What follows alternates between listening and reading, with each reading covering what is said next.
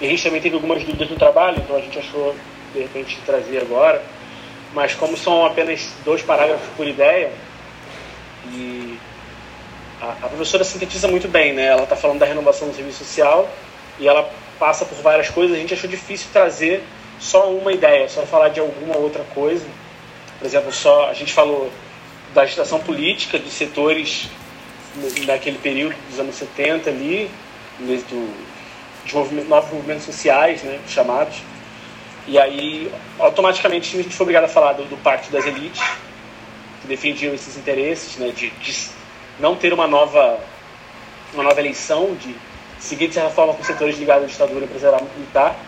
E aí, a terceira ideia ficou, não tinha como fugir, a renovação do serviço social, né, a construção do novo currículo, o olhamento da classe trabalhadora, né, essa escolha política do serviço social. Só que eu fiquei com medo dos outros grupos terem feito a mesma coisa também, a gente ter feito o mesmo trabalho, a gente não, não conversou entre os grupos, né? Então eu não sei se o senhor queria que a gente apresentasse isso, ou no trabalho ficou uma página mais ou menos, porque são parágrafos, apenas alguns poucos parágrafos. Então não sei se o senhor, como o senhor espera que a gente te apresente. É só uma. Que, que foi, foi isso. Só uma dúvida, Alexandre. A primeira ideia que vocês identificaram foi a situação política, a segunda foi. O Pacto das Elites. Pacto Mas aí das a gente elites. acabou, a gente não. Eu, particularmente, não consegui ver uma diferenciação tão grande entre as ideias, entendeu? É difícil não conectá-las. É difícil fazer. Eu não queria fazer em tópicos, né? O grupo não queria trabalhar isso de uma forma. Ideia 1, ideia 2, ideia 3. Isso é muito conectado. Então, Eu fiz o- do etc. Eu fiz o mesmo exercício que eu passei pra vocês, eu fiz pra mim também, para tra- conduzir a aula um pouco assim. O que eu fiz, né? Eu captei a ideia central do texto e desmembrei essas ideias em subideias que na verdade são a forma que se estrutura e se apresenta a ideia central do texto. Né? E aí depois a gente conversa sobre isso. Mas eu acho que é, é um pouco desse caminho. Eu acho que a ideia não é a gente ter uma apresentação formal, cronometrada dentro, dentro da sala, mas a gente trazer alguns elementos para o debate que vão perpassar nossa discussão em sala de aula. né? Então acho que nós temos três tópicos que vocês trazem para a gente debater, que é a situação política do país na década de 1970 e 80, a construção dos pactos das elites no processo de redemocratização do país, que vai ser trazido também, e a própria renovação do serviço social na confluência entre essas determinações. Na tensão da crise econômica e política frente aos pactos da elite, que vai redundar num processo contraditório na renovação. Então a gente vai trazendo esses aspectos na hora da gente debater e a ideia é que vocês possam vocês que fizeram um trabalho participar de forma mais incisiva ao longo dessa aula. O pessoal do grupo 2 está por Tá, aí. tá, ok. Alguma dúvida mais, Alexandre? É, Não, acho que era isso, a gente- Eu fiquei com uma dúvida. Eu fiquei com uma dúvida. É, sobre o Pacto das Elites, eu não entendi se ele foi. se ele é algo que já vem desde o, tipo, desde antes mesmo da ditadura, como se a ditadura também fosse um fruto desse pacto, ou se ele se dá no momento que a ditadura vê que vai acabar. Porque eles precisam garantir os próprios. Eu não entendi muito bem. Então, acho que na verdade, Ju, é, o Pacto das Elites ele faz parte da própria formação social brasileira. Né? Ele, não é, ele não surge na ditadura militar. Né? Acho que a ditadura militar ela reafirma um pacto das elites, a quebra, a própria construção da ditadura ela representa um determinado grau de pacto entre as elites que vai suplantar aquele próprio movimento que vinha dos trabalhadores da década de 60, João Goulart, é, nesse período que perpassa o Brasil, que são a luta pelas reformas de base, pela reestruturação da própria estabilidade, um adensamento da sociedade civil, que a gente discutiu um pouco com Carlos Nelson, e que essa crise na sociedade ela vai ser conduzida através de um pacto das elites sem a participação dos trabalhadores que vai ser a própria construção da ditadura. E aí, pensando né, na, na perspectiva da formação sócio-histórica e racial brasileira, nós tivemos desde o período de escravização um pacto das elites. Né? Esse processo funda a elite brasileira. Um pacto racista das elites e um pacto entre as próprias elites, como também, por exemplo, é, é o processo de transição da escravização para a sociedade do trabalho livre, assalariado, ele vai ser conduzido também com o pacto das elites. Então, assim, os setores arcaicos que eram é, compostos pelos donos de engenho, pelos, é, pelas pessoas que objetivamente conduziram o processo de escravização, eles também se articulam aos setores industriais brasileiros. Então nós temos um pacto, inclusive, entre a elite escravagista, cafeeira, com os setores industrial. Isso está lá na base do Brasil. Né? Esse pacto pelo, das elites, ele não, a Fátima não aborda por esse lado, mas ele também é um pacto de dominação racial. Ele não é somente um pacto é, capitalista, propriamente, das relações sociais capitalistas ele também ele envolve um pacto também que é um pacto articulado pela própria branquitude, né? Um pacto das elites que vai perpassar desde o fim do processo de escravização para o processo da sociabilidade burguesa. Né? Então, assim, esse pacto está sendo abordado lá, ele é uma forma histórica da elite brasileira se articular e resolver seus problemas. Então, por exemplo, o golpe de 2016, ele também representa um pacto das elites. Uma forma de uma condução que vem de cima para baixo. Né? Então, assim, nos, nos processos de crise e de. Como podemos dizer?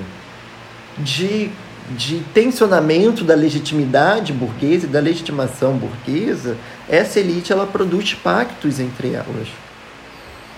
Então, assim, isso perpassa do fim da escravização para a dita sociedade assalariada, na medida em que essa elite ela faz um determinado pacto, por exemplo, de exclusão formal de afro-brasileiros ou afro. É, de afro-brasileiros afro afro do próprio mercado formal de trabalho.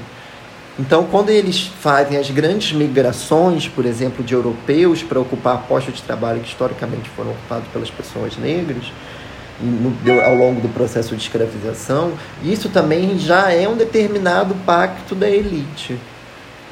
E um pacto da elite que não é somente econômico, mas ele também é cultural essa elite ela também tem pactos culturais entre ela.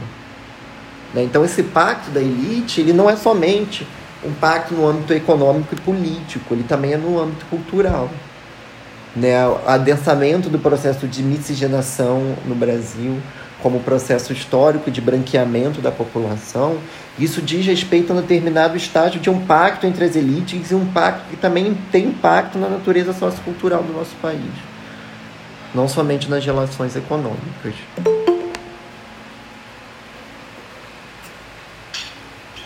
Eu cheguei a, a procurar no texto, assim, e, nos outros, outros capítulos, se tinha algum momento que se aprofundava isso, porque eu fiquei ficou meio vago para mim. Agora, essa questão do pacto da elite não ser, a gente chama de elite hoje uma classe média que se acha rica, mas uma elite racial, né? uma elite, como você falou em 2016, isso clareou bem mais essa ideia. A gente teve ah, algumas dúvidas, assim, acho para mim ficou bem mais claro agora na mente. Sim, porque na verdade, né, é, estamos falando de elite objetivamente e não de segmentos sociais que têm identificação com os valores da elite. Né? Então tem uma diferença desses estratos. Uma coisa é elite e outra coisa são os estratos que têm identificação com os valores da elite. Né? E aí a gente coloca a classe média nesse bojo. Né? A classe média ela não é propriamente uma elite, mas ela, enquanto classe trabalhadora, ela se insere num espaço de que ela não é, é altamente precarizada ou que ela também não recebe salários aviltantes e ela se identifica no âmbito da elite, mas na verdade ela é parte da classe trabalhadora. Então, assim, o engenheiro da Petrobras que ganha 15 mil reais ou que ganha 25 mil reais por mês, ele vai se identificar e muitas vezes ser categorizado como membro da elite. Mas na verdade ele faz parte da classe trabalhadora porque ele não detém os meios de produção para a realização do seu trabalho. Ele é um trabalhador assalariado, ele não é o dono dos meios de produção. Então, na verdade, quando nós estamos falando de um pacto das elites, nós estamos falando da elite mesmo, né? que são os setores que dominam a economia, que são os setores que, que direcionam a política econômica nacional não é o engenheiro da Petrobras. Entende? Então, assim, são segmentos que são, é, por exemplo, os donos do agronegócio, os donos do capital financeiro, os grandes industriais. Esses são setores da elite brasileira. Não é a classe média, objetivamente. Né? São outros estratos sociais. E aí tem um pacto que essa, por, essa porção da elite é, na verdade, aquele 1% da população brasileira que detém a renda de quase 50% da população. Essa é a elite, essa é a elite que, que domina economicamente e também domina politicamente. Né? Marx vai dizer isso, né? que as ideias dominantes são sempre as ideias das classes dominantes. Então, esse extrato ele representa uma classe dominante que também representa uma ideia dominante na sociedade. Não existe uma classe dominante que não tenha uma ideia dominante na sociedade. Então, essa elite que o trecho traz, esse pacto das elites, é, a classe média pode até participar desse pacto, mas esse pacto não é por elas construído. Né? Esse pacto é construído realmente pelos grandes detentores de capital que dominam a economia nacional. Fica nítido. O grupo 2. Perfeito. Eu acho... pode, pode passar para o grupo 2. Não, pode falar, Alexandre, pode falar. Não, eu ia só concluir que é, é, realmente seria interessante se tivesse aprofundado, mas a questão desse capítulo é a renovação, né? Ela está fazendo esse caminho indo até a renovação, que é a ideia central do capítulo, mas é, é interessante se aprofundar nisso. Eu acho que nesse capítulo ela mais explicou o que levou à renovação do que a renovação em si. Sim, eu acho que a função dele na nossa biografia é resgatar um pouco isso é exatamente essa. Né? Ele é um texto que ele demarca um período que é o período da década de 80 que nós temos que discutir no âmbito da nossa disciplina. Né? Então ele, ele pega o processo que vai levar no, na renovação do serviço social. Teremos outros textos, o próximo texto do Neto já vai abordar propriamente a questão da renovação. Né? Então esse período que a gente vai tratar, ele é um período que ele é ele já é renovação do serviço social. Né? Eles são é ali a base do processo de renovação. Né? E esse, esses elementos vão redundar na década de 90, que é o que a gente começa a discutir na nossa próxima aula. Então vamos guardar um pouco a ansiedade que nós vamos chegar lá na renovação. A ideia é não fazer tudo de uma vez para que vocês não tenham que ler 333 páginas. Como vocês ficaram desesperados quando viram o texto. Pessoal do grupo 2 quer falar? Boa noite. Então, é, eu sou do grupo 2, né? E ficou praticamente a mesma coisa, né? Só que, assim, é, falando mais assim da minha parte, é, o que mudou um pouco, né, sobre essa parte do Pacto das Elites, a gente focou um pouco na transição democrática em si né, como aconteceu, como que foi o declínio da, do regime ditatorial. E a gente também falou do Pacto das Elites, assim, isso foi um ponto dentro do ponto que a gente colocou da transição. E é, os outros pontos estão mais para as outras meninas. Elas estão por aí, Blenda? Não, Agatha. Tem a Agatha aí. Eu, professor, então, é, boa noite, meu nome é Agatha. E a gente dividiu né, em três blocos, é, num processo que o serviço social passou pelo, pela reconceituação latino-americana, pela transição democrática E o terceiro ponto que a gente colocou foi a renovação que houve na política, né? E aí eu foquei mais nesse terceiro ponto, da renovação da política. E aí que houve uma a fiscalização do exercício profissional, né? Incentivado pela militância no campo sindical, né? Que já teve que teve forte relação também com a reconceituação dos anos 70 e com a transição democrática que estava em curso no Brasil. Né, e se desdobrou na fiscalização a, e teve também a criação de comissões de fiscalização, a atualização do Código de Ética e da Lei de Regulamentação. Né. Um fato interessante que na lei de, que regulamentou inicialmente a profissão não tinha no texto legal um conjunto de atribuições, né? então também viabilizava ações de fiscalização da profissão.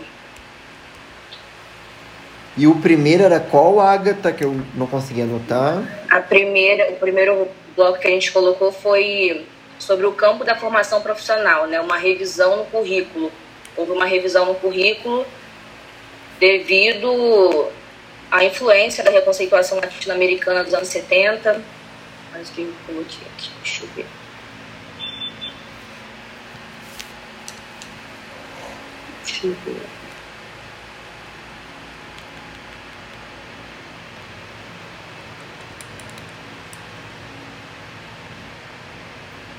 Foi mudada né, a autoimagem do serviço social. Houve um, um acirramento do debate na profissão, né? Sim. Mais ou menos isso. Alguém mais quer colocar alguma coisa do grupo?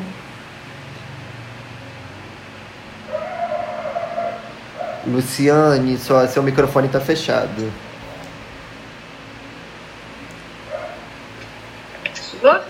Agora sim. É, eu também sou do grupo e eu, o, que eu, o que me chamou a atenção, as meninas, que as meninas falaram, né? Então, mas é, essa, essa renovação do, do, do, currículo e o que, o que eu gosto. Vocês estão me, dá, tá dando para me ouvir, professor? Tá sim. Porque eu não, eu não escuto bem, então eu, não, eu fico meio sem noção de, de som. Se eu estiver gritando, pode fazer assim que eu faço. É, essa, essa parte que eu, a parte que eu, que eu gostei, que, que eu até escrevi sobre, é, ai, mas não me nervoso na hora de falar que rola. É sobre é, o, o, o assistente social como é, com a parte de, de ele ser um, um educador, né? A parte do. Eu acho que isso, para é, essa mudança foi muito, muito relevante. E eles falam que é, essa conscientização de não. O assistente social não é. Não, tipo assim, não resolver tudo, mas é, capacitar os trabalhadores para lutarem pelas suas, pelas suas demandas e, e, assim, eu desde que eu, que eu comecei o curso, lá no iníciozinho, né, eu estou bem no início, mas é, eu sempre gostei dessa parte do assistente social como, como educador. Eu acho que é, a, gente, a gente formando com essa. É, é, eu, eu gosto dessa, dessa visão do, do assistente social como essa parte pedagógica de de mostrar para pra, as pessoas, é, para a sociedade né, que ensinar que os direitos, enfim, eu gosto dessa parte. E eu escrevi sobre isso e só que agora aqui é, o acolhimento do papel do educador informal junto aos segmentos populares tendeu a fortalecer a função pedagógica do assistente social orientando a classe trabalhadora quanto às suas necessidades aos recursos institucionais disponíveis, e mais tarde ao é, o discurso do usuário como portador do direito, ou seja, é, ensinando as pessoas a, a, a, realmente lutarem, a terem consciência dos seus direitos. Foi mais ou menos isso que eu, que eu, que eu li, que eu entendi. Mas não sei, aqui na hora de falar a gente fica nervoso, não sai direito. Mas foi essa parte E, e, e, realmente é a parte do, do, curso que eu mais gosto é o, é o assistente social como educador. Eu, eu, eu posso falar uma coisinha assim minha? Né? Pode, com certeza. É, é, eu, eu, é, é, por coincidência, eu sempre trabalhei na, na, em área, em área, trabalhei em hospital e, e, e, e como eu trabalhava no setor de hemodiálise, era, era um setor que era pelo SUS. Então a gente tinha muito contato com as pessoas doentes e muito necessitadas. E a gente via ali, é, é, é a gente mostrar para as pessoas os direitos que elas tinham, e, e, porque na clínica não tinha assistente social. Então eu fazia muito essa parte. E como é importante, como a gente vê a, a, a evolução da pessoa, às vezes a pessoa pensa que não tem direito a nada, é aquela pessoa sofrida, eu sempre gostei dessa parte. Agora, quando eu vejo essa, essa esses ensinos de que, de que o assistente social ele realmente pode ser um, um educador, eu, eu fico muito feliz. E eu tenho, eu tenho umas coisas aqui é que não me nervoso, mas é Tudo é mais bem. ou menos isso. Tudo bem. Eu acho que aí, é, para a gente pensar um pouco, né, a partir do que você está trazendo para gente, é, o texto aborda, né, como você leu uma parte aí do texto, né, que ele traz esse debate que estava no âmbito do processo de renovação do serviço social na década de 80. É, é. E que isso, na verdade, né, a gente, ao longo desse processo, vai fazendo uma crítica a esse movimento que estava lá na, na renovação. Né? Acho que a Fátima traz um pouco dessa crítica também tinha uma característica, um aspecto, por vezes messiânico, em torno da função do assistente social enquanto educador. Né, que no âmbito da renovação, na década de 90, vai se ter uma crítica a esse processo, né, que estava visto, que estava presente lá na, nos anos 80, que uma visão meio messiânica, como se o assistente social fosse é, como eu posso dizer? Está ligado a essa ideia do messianismo, como se nós pudéssemos é, intervir, é, como se o nosso trabalho fosse de educação das classes trabalhadoras. E a gente faz uma crítica a isso no processo de, de reconceituação. E isso está presente na década de 80. Né? Isso está presente, que isso vem lá da história do caso, grupo, comunidade, que tinha essa visão, e conforme o caso e o serviço social vai se complexificando, essa noção de caso, grupo, comunidade vai se transformando numa perspectiva de educador social, que também não está descolado lá do método de Paulo Freire, não está descolado também desse período da educação popular, da educação de base, que foi algo que foi muito marcado nos anos 80. Né, nos anos 90, nós vamos fazer uma determinada crítica a essa compreensão. E não significa que nós não, não que nós negamos os processos socioeducativos, não é isso. Mas nós não somos um educador. Nós, a nossa profissão não tem essa característica. O que não quer dizer que nosso trabalho não tem uma dimensão pedagógica. Então, o trabalho profissional do assistente social a leitura crítica que a gente faz na década de 90 não é mais pensar o assistente social como um educador, mas é pensar que essa profissão tem uma dimensão pedagógica. Que o trabalho do assistente social ele tem uma dimensão que é pedagógica. Que não é somente é, assegurar direitos então, assim, a gente tem uma leitura, às vezes, da profissão, e às vezes as pessoas falam isso, os alunos falam, e às vezes até a docência também fala isso. Serviço social é a profissão que assegura direitos. Mas nós vivemos num período de extinção dos direitos, e tinha um período de cada vez menos direitos. Então, se o serviço social é uma profissão que assegura direitos, e nós estamos num período sem, num período de restrição de direitos, a tendência é que essa profissão perca essa funcionalidade. Temos também, é, quem assegura direito é o Estado, não é o assistente social. O assistente social, no máximo, faz uma mediação no campo dos direitos, mas quem assegura objetivamente é o Estado.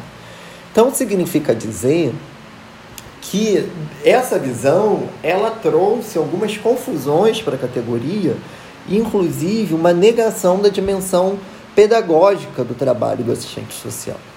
Então nós temos muitos profissionais que atendem o usuário e percebem que o usuário não cumpre o critério exigido pela política social. Então muitas das vezes o profissional interrompe o atendimento nesse momento. Não, você não, você não cumpre os requisitos da política, infelizmente nós não podemos, é, não temos o que fazer. Porque é uma visão profissional ligada ao campo do assegurar o direito. Então, se a pessoa não tem direito, nada mais resta fazer por ela, a não ser encerrar o atendimento. Essas objetivações estão presentes no trabalho profissional dos assistentes sociais muito conduzido por essa visão de que o serviço social é a profissão que assegura direitos. Então, quando nós não temos direito, parece que não tem o que fazer no trabalho profissional. Quando o usuário não se insere e não se integra a nenhum tipo de direitos que tem dentro da política social, parece que não nos resta nada a fazer, a não se encerrar o atendimento. E isso é uma negação da dimensão pedagógica do trabalho profissional. O que não significa dizer que. O que não significa dizer que essa profissão é. Gente, desculpa, eu perdi. Chegou um e-mail de alguém aqui da turma e eu perdi o pensamento.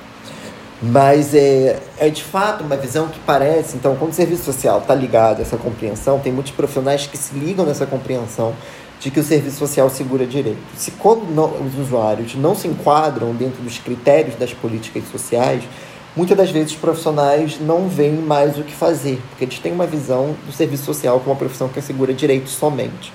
Esquecem que essa profissão é dotada de uma dimensão pedagógica, o que não, nos significa, o que não significa que nós sejamos educadores, mas nós temos uma dimensão pedagógica ao nosso trabalho, que incide no processo de fortalecimento de setores da classe trabalhadora, que, se, que incide no processo de articulação de determinados segmentos sociais, que significa no processo de se essa política não tem a condição de te atender, então eu vou te encaminhar e eu vou te, te orientar a procurar outra política social que pode objetivamente te entender. E isso requer de nós não somente fazer um encaminhamento, isso requer de nós recuperar a dimensão pedagógica do nosso trabalho, de modo que esse encaminhamento possa fazer sentido para a pessoa. Faz parte também da dimensão pedagógica do nosso trabalho instrumentalizar os usuários das políticas sociais para que eles possam se articular que eles possam se articular dentro de movimentos sociais, dentro de organização da sociedade civil, dentro dos conselhos de direito, de criar, de fortalecer as próprias associações de usuários das políticas públicas. Isso tudo não quer dizer que nós sejamos educadores. Nós não somos formados como educadores. Isso, essa visão, ela gera muitas das vezes um processo de desprofissionalização do próprio serviço social. Porque a nossa profissionalidade não é marcada no campo de educador. Não é isso que determina a nossa profissionalidade. Então, isso também não quer dizer que a nossa profissão não tem uma dimensão educativa. Então, né, acho que a crítica do processo de renovação vem desse processo de que o assistente social, nesse lugar de educador, que está presente lá na década de 80, ele assume quase que um papel de militante e não de profissional assalariado. Então tem uma linha tênue entre a dimensão socioeducativa e a, e a militância. Objetivamente, nós não somos no nosso campo de trabalho contratados para militar. Nós somos contratados para prestar determinados serviços que estão no âmbito da operacionalização das próprias políticas sociais, visando responder às múltiplas expressões da questão social nós não somos requisitados para instrumentalizar a classe trabalhadora na luta por direito. Não é essa a requisição. Quando o CRAS vai te contratar, ele não vai te contratar para você fazer isso. Quando o te contratar, o Centro de Referência Especializado em Assistência Social, ele não vai te contratar para fazer isso. Agora, isso está vinculado ao princípio ético-político da construção de outra sociabilidade. Isso está vinculado ao processo de ampliação da liberdade. Essa compreensão educativa, didático-pedagógica do trabalho profissional está articulada a determinados princípios ético-políticos, como, por exemplo, a defesa intransigente dos direitos e dos interesses da classe trabalhadora. Então, a nossa profissão, nós não seremos militantes e nós não teremos um trabalho de educador social. Não é esse o nosso trabalho. Agora, no âmbito do atendimento das múltiplas expressões da questão social, que é onde nós trabalhamos e nós intervimos, isso requer uma dimensão pedagógica. E eu acho que cada vez mais nós, assistentes sociais, temos trabalhado cada vez menos a dimensão pedagógica do trabalho profissional. Nós estamos cada vez mais burocratizando o trabalho profissional, a inserção de usuários dentro da política social. Estamos cada vez mais atuando no campo de inserção de usuários em serviços públicos, em políticas sociais. E quando não há política social, parece que existe um vazio no trabalho profissional. O imobilismo de que não há o que fazer. Acho que, acho que quase ninguém da turma está no campo de estágio, mas eu acho que isso vocês vão se identificar e se deparar no campo de estágio. Com demandas e expressões da questão social que não tem política social que responda. Nesse contexto, muitos profissionais têm optado por não problematizar isso e por dizer, ah, não tem política social, não tem o que fazer. Isso para a gente é um equívoco, que existe uma dimensão pedagógica no nosso trabalho, que ela precisa ser utilizada nessa esfera. Bom, até aqui tudo bem? Professor. Oi.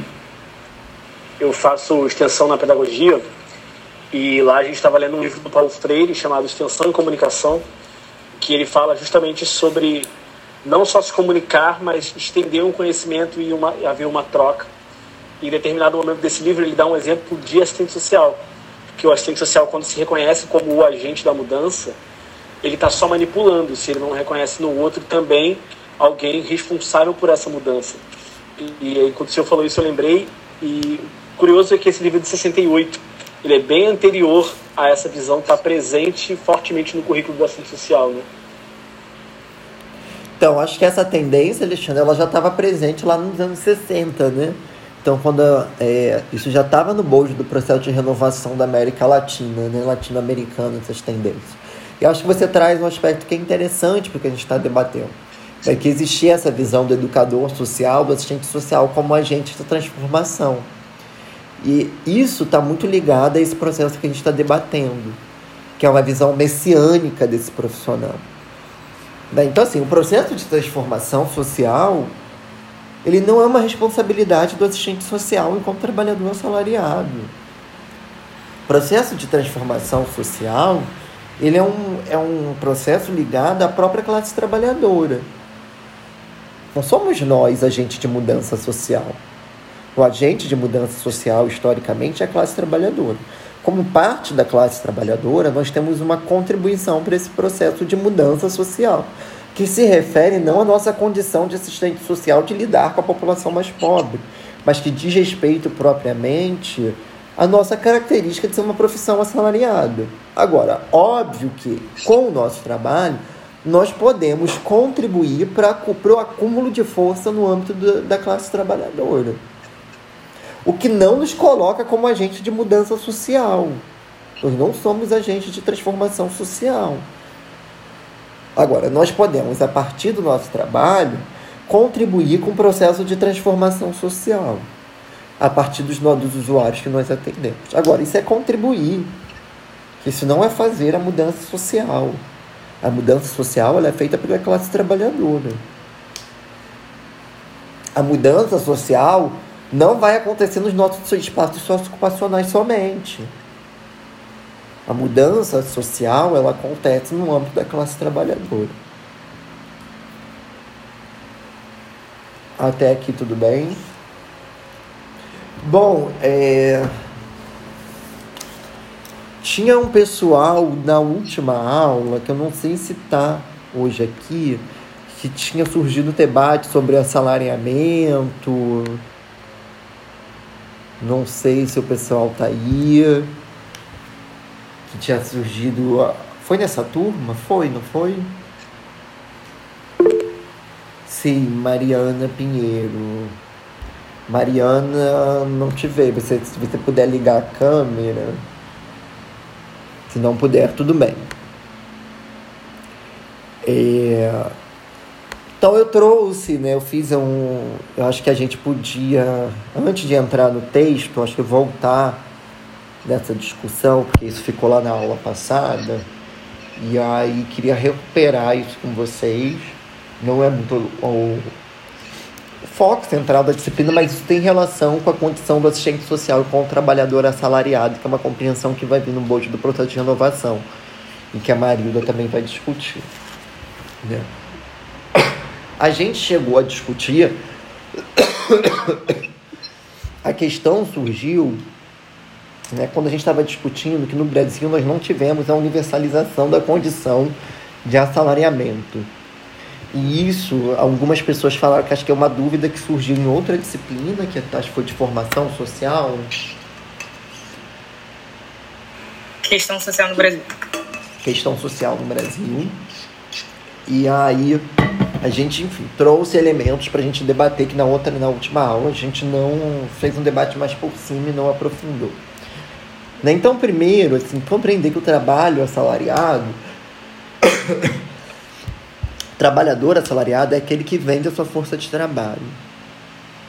Ele vende a sua força de trabalho em troca do salário. De uma determinada quantidade de valor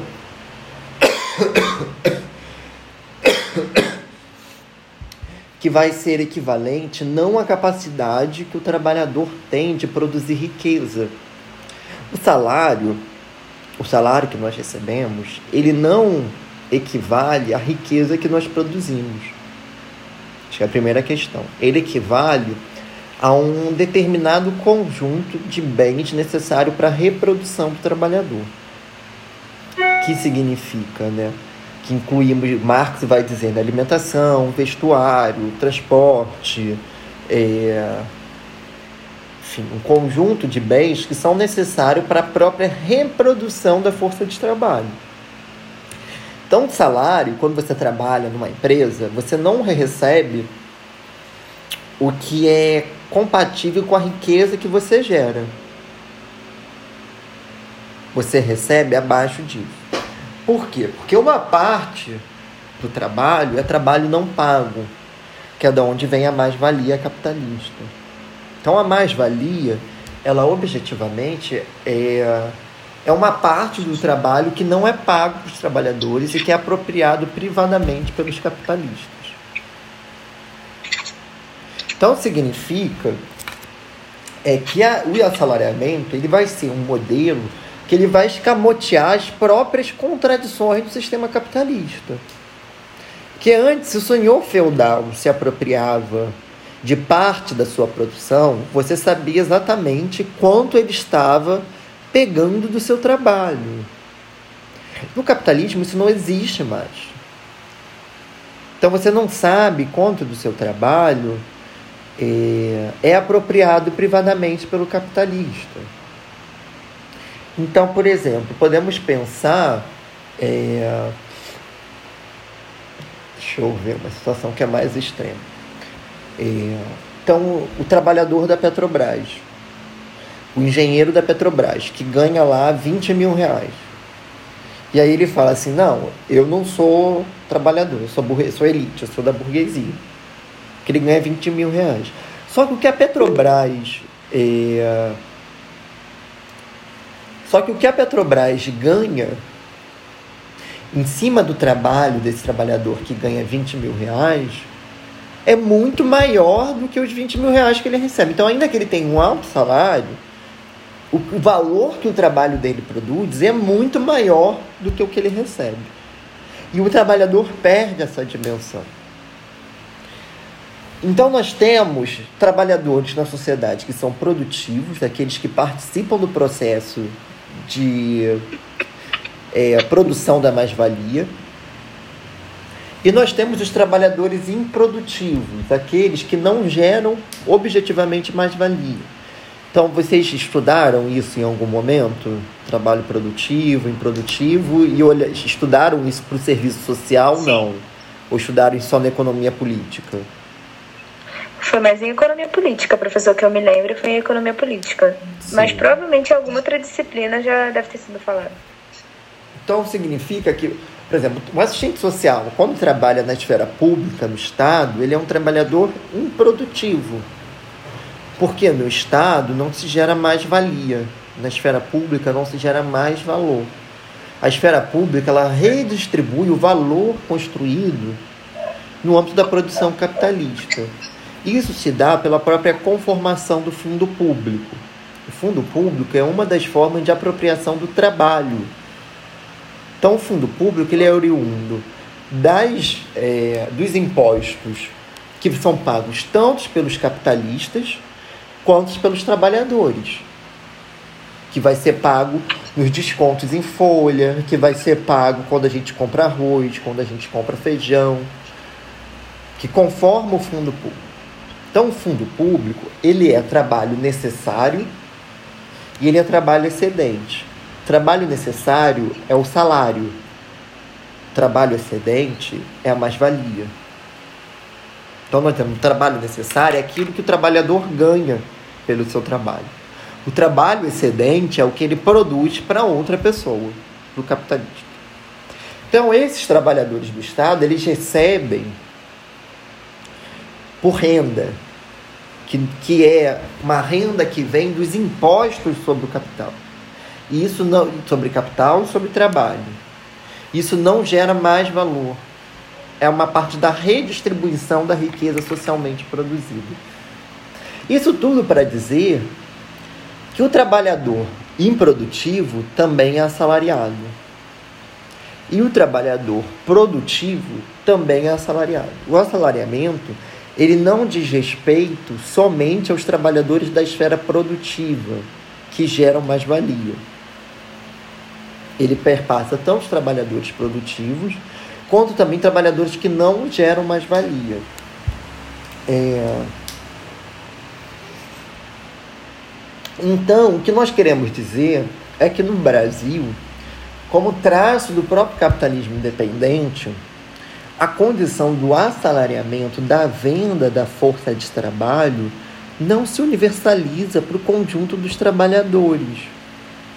Então, por exemplo, lá na década de 70, nós temos no Brasil um subproletariado que conforma o conjunto dos trabalhadores que não lograram obter a reprodução normal da sua força de trabalho, ou por serem superexplorados, ganham menos que o salário mínimo, ou por se auto-explorarem, na medida que são obrigados, no caso de, dos autônomos, a ofertar, a ofertar produtos em um mercado saturado chegariam a representar 53% dos ocupados nas atividades agrícolas e 80, nas atividades não agrícolas, né, industriais e etc.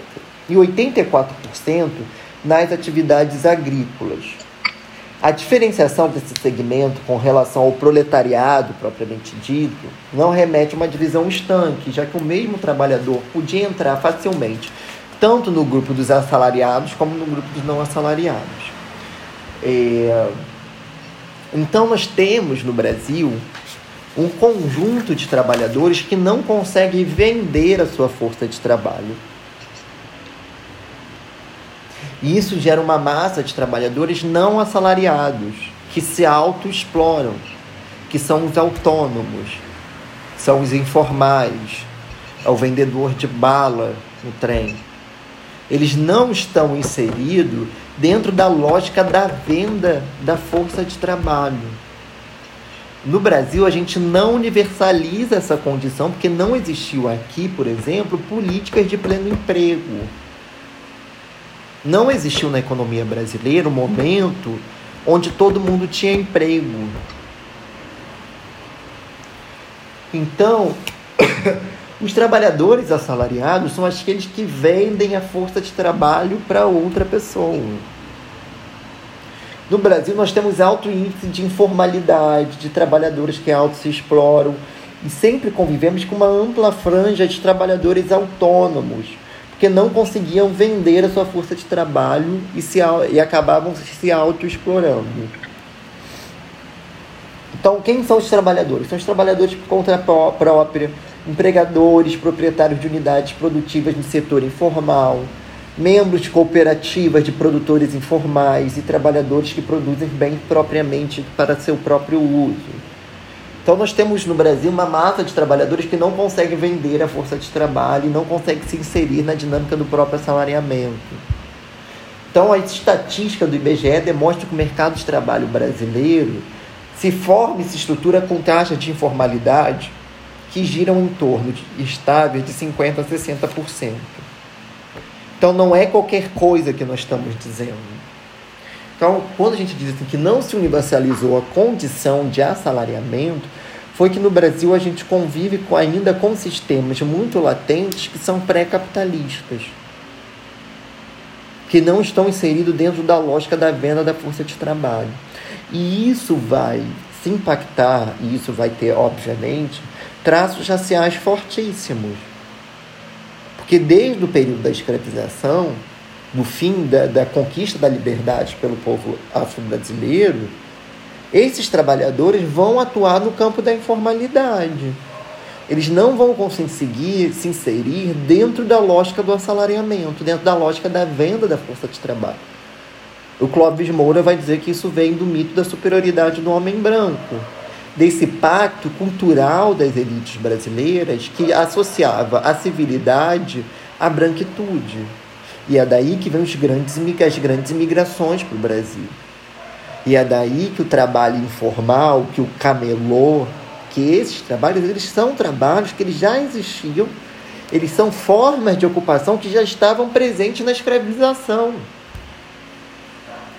Então, várias pessoas, vários é, africanos que foram escravizados faziam já esse, esse, essa função de ambulante para os senhores de escravizados.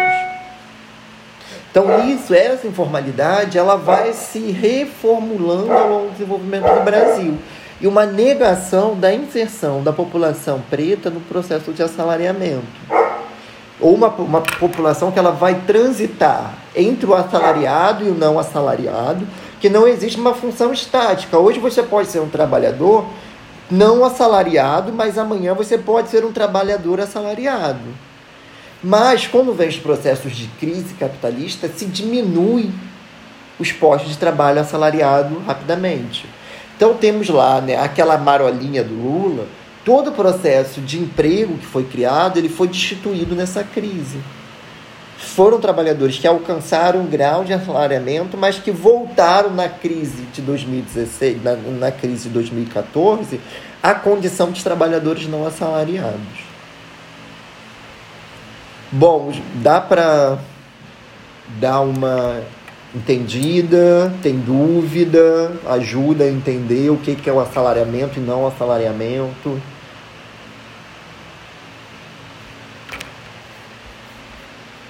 Quer falar? Eu acho que não tem muita coisa para acrescentar, ainda estou entendendo. Acho que achei bastante complexo, mas foi uma explicação muito completa, que puxa desde a explicação do que é salário e tal. Lembrei de algumas categorias de Marx que falam sobre os trabalhadores que estariam, tipo, o proletariado e os trabalhadores informais, mas que ele usa outro nome que eu não sei agora. Mas tentando puxar, tipo, essas leituras para a gente entender a realidade brasileira. Não tem muito a acrescentar real, assim, mas eu achei bastante completa. E é isso, vou continuar estudando aqui para entender essa condição do trabalho, que eu acho, tipo, muito difícil, assim. Obrigada. Bom, se te ficar dúvida, pode perguntar mais vezes, que a gente vai conversando sobre isso. Mas eu acho que é importante isso, gente, para a gente entender, por exemplo, que o desemprego no Brasil ele não é um fenômeno surgido com o neoliberalismo, que é uma coisa que nós vamos debater. Ele é uma condição estrutural da formação do trabalho no Brasil. Então a gente tem muitas leituras que são transposição do mundo europeu para o Brasil. E às vezes a gente vê isso em próprias pessoas que reivindicam uma leitura da particularidade brasileira. Então pega essa visão lá do neoliberalismo, dos países centrais, que vai dizer né, que a substituição, a terceira revolução tecnológica, vai substituir força de trabalho humana por máquinas e vai gerar um desemprego em massa na sociedade para explicar o Brasil. Só que nós sempre convivemos com essa realidade. Essa realidade é parte da formação do mercado de trabalho do Brasil. Nós sempre convivemos com altos índices de desemprego, com alto índice de trabalhadores não assalariados, com trabalhadores informais. Então, assim, vários momentos na nossa história, a maior parte de ocupação do mercado de trabalho brasileiro se dá no campo da informalidade. Então, isso não é uma criação do neoliberalismo no Brasil. Isso é parte da nossa formação. Agora, podemos dizer que no neoliberalismo esse processo vai se acirrar. Mas ele não vai surgir na década de 80, ele não vai surgir na década de 90. Ele vai estar presente lá no, lá no processo de libertação dos negros que foram escravizados. Ali já vai se conformar uma massa de trabalhadores que não é assalariada, uma massa de trabalhadores desempregados e uma massa de trabalhadores que não vão conseguir emprego e que não vão conseguir nem depois de séculos que se passaram. Faz parte da formação do mercado de trabalho do Brasil a informalidade. Então, isso não é uma criação do neoliberalismo. Isso é uma condição estrutural do desenvolvimento do capitalismo no Brasil. Bom, então, vamos voltar lá né, para entrar no texto. A gente já falou várias coisas sobre o texto, né? Eu acho que nós já trabalhamos várias questões que estão presentes no texto. Eu fiz da seguinte forma: eu peguei a ideia central do texto e depois eu desmembrei essa ideia central na forma que ela vai caminhando ao longo do texto. Então, eu identifiquei que a ideia central do texto, na verdade, é que a crise da ditadura e o contexto sociopolítico oriundo desse processo vai trazer profundas transformações para a sociedade brasileira. Não só e, consequentemente, para o serviço social. Então nós temos né, a crise da ditadura e os ventos democráticos oriundos desse processo faz com que o serviço social, em especial suas entidades, vincule seu compromisso profissional à classe trabalhadora busca uma nova legitimidade profissional vinculada à classe trabalhadora. Então, a síntese da ideia central é algo que a Fátima vai trazer, que diz o contexto democrático, ao lado do amadurecimento próprio da profissão conquistado nos anos que lhe precederam, incidiram diretamente no redicionamento da autoimagem do serviço social, conferindo essa contornos particulares. então, a ideia central do texto é que existe um processo de transformação da estrutura da sociedade brasileira, um processo de crise da ditadura que vai impactar na própria conformação da renovação do serviço social no Brasil. Essa é a ideia central. Então ela se desmembra, eu te lembrei ela, na conjuntura, primeiro, da conjuntura política dos anos 70 e 80, que é um elemento que ela vai abordar ao longo do texto né, que está vinculada a essa ideia central. Então nós temos é, essa conjuntura dessa trajetória que é marcada por um pacto das elites que nós já debatemos, o que, que é esse, quem são essas elites e quem são esses pactos. Né? Então a ideia do pacto da elite é um bloqueio, um esvaziamento da participação política das camadas mais pobres da população. Então é um pacto que exclui as camadas mais pobres da população. Né? Então, nós temos dos anos 70 e 80 uma onda longa de estagnação, que é uma ideia que está presente lá em Mandela, que é um processo que o capitalismo vem dos anos de ouro, dos ditos anos de ouro, da década de 60, de, de, que vai finais da década de 30, meados da década de 60 que são é o processo de expansão do capital, de crescimento, do, do consumo em massa e da produção em massa e do consumo em massa, algo que nós não vamos viver no Brasil, mas que está presente no capitalismo central, o processo de monopolização do capitalismo, de altas taxas de crescimento do capital, que nunca mais serão atingidas ao longo da história, e que depois desse processo nós entramos numa onda longa de estagnação. O Mandel vai pensar né, que o capital ele vai se desenvolvendo em ondas, que sempre uma onda de expansão é acompanhada de uma onda de recessão. Né? Então nós temos lá a crise de 30, que abre uma onda de estagnação do capital, a quebra das bolsas de valores, de 29, aliás, a queda das bolsas de valores, ali abre-se uma onda de estagnação. Depois disso, nós temos uma onda de crescimento.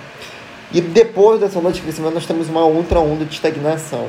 E dessa vez, uma tendência de uma estagnação permanente. Uma vez que essa crise tem caráteres estruturais diferentes das outras crises. Ela não é mais uma crise cíclica, ela é uma crise permanente do capitalismo. Né? É... Então, essa crise no Brasil ela vai se perpassar para os finais dos anos 70 né? Então, nós, anos 70, nós temos aquele considerado milagre econômico brasileiro. é... Então, nós temos né, nesse processo da década de 70 um considerado milagre econômico brasileiro que vai vir acompanhado subsequente de uma crise acirrada na economia brasileira, que vai redundar numa própria deslegitimação e enfraquecimento da ditadura militar no Brasil. Né? Então, nós temos é, os efeitos dessa crise do capitalismo mundial, que vai estar lá no final dos anos 60, vai levar ao processo de crescimento da economia brasileira, ao tal milagre econômico da ditadura militar. Ele vai levar, porque na medida em que os capitais, as economias centrais entram em crise, esse capital ele vai se é, ser redistribuído para os países considerados periféricos. Então vai ter uma monopolização do capitalismo no Brasil por uma tendência de estagnação das economias centrais. Isso porque nós somos país de capitalismo dependente. Então a nossa condição de desenvolvimento Gente, tem uma pessoa tentando entrar que é CIA de pós-obra. Eu vou abrir e vou perguntar se ela é uma pessoa da turma, mas eu ia pedir para vocês evitarem isso, porque a gente está tendo invasão de várias salas e é uma situação bem complicada. Oi. É, alguém entrou agora na sala com link de si após obra gente, fui eu, entrei com a conta do trabalho. Olha que mico, desculpa. Não, tudo bem. Quem tá falando?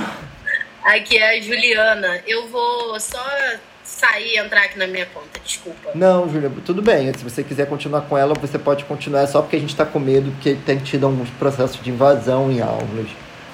Ah, tudo bem, professor. Não Pelo foi... que eu entendi aqui, o SIGA me aceitou agora nessa disciplina e eu tentei pegar o link aqui com uma amiga que eu sei que tá nela e por isso meu atraso aí. Peço algumas desculpas.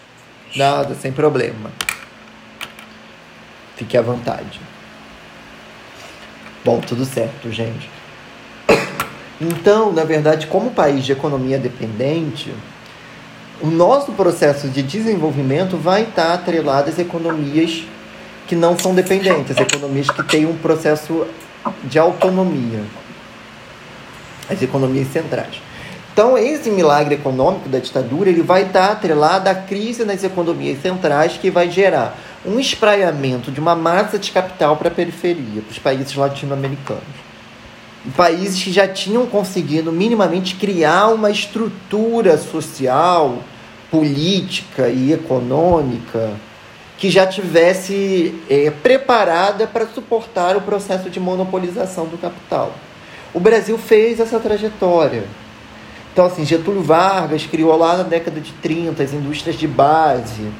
Nós já tínhamos uma indústria automobilística instalada, um polo nascente industrial em São Paulo surgindo.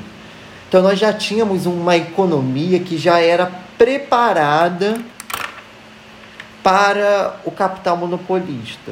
Uma economia que já tinha cumprido, né, vocês devem, vocês leram Florestan, que vocês falaram, uma economia que já tinha passado pelos processos da economia competitiva. Então nós temos na América Latina os países que não viveram esse processo, como por exemplo Bolívia, países que não tinham passado pela, pela complexificação de relações capitalistas, de implementação de indústria de base, países que não foram afetados por essa fuga de capital em crise. Então o Brasil ele recebe uma massa de capital nesse processo, porque ele é um país que ele tinha preparado já as estruturas para a monopolização do capital, para receber industrialização pesada, coisas que nem todos os países latino-americanos tinham feito. O México tinha feito um, um caminhar parecido com esse. É... Então isso vai trazer é isso vai trazer para o Brasil uma massa de capital que vai modernizar o parque e a estrutura produtiva e que vai contraditoriamente eh, restringir os direitos, restringir, eliminar os direitos civis e políticos.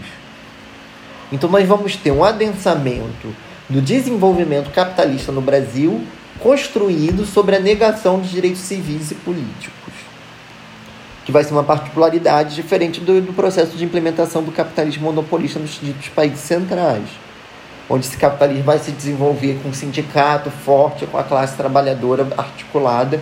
No Brasil, nós teremos uma tentativa de tirar a classe trabalhadora de cena, porque somente assim nós conseguiríamos alcançar um estágio de monopolização do capital em um processo tão rápido. Por isso que é considerado um dito milagre econômico o dito milagre, que não teve nada de milagroso, na verdade. Ele se consegue, ele se alcança por meio de um controle dos direitos civis e políticos, de uma exclusão da classe trabalhadora, o que vai permitir um processo de aprofundamento da miséria e da pobreza dos trabalhadores. Vai permitir a redução salarial, vai permitir a, a retirada de direitos, uma vez que os trabalhadores não podem ter é, nem se organizar em movimentos sociais e nem se articular em torno de movimentos sindicais. Então, vai ser um processo de implementação, de crescimento econômico exorbitante, que ele vai ser alcançado pelo, fim, pelo viés do fim da democracia. Se nós tivéssemos relações democráticas estabelecidas, esse milagre econômico que aconteceu em cinco anos, né, esse crescimento da economia, não teria acontecido.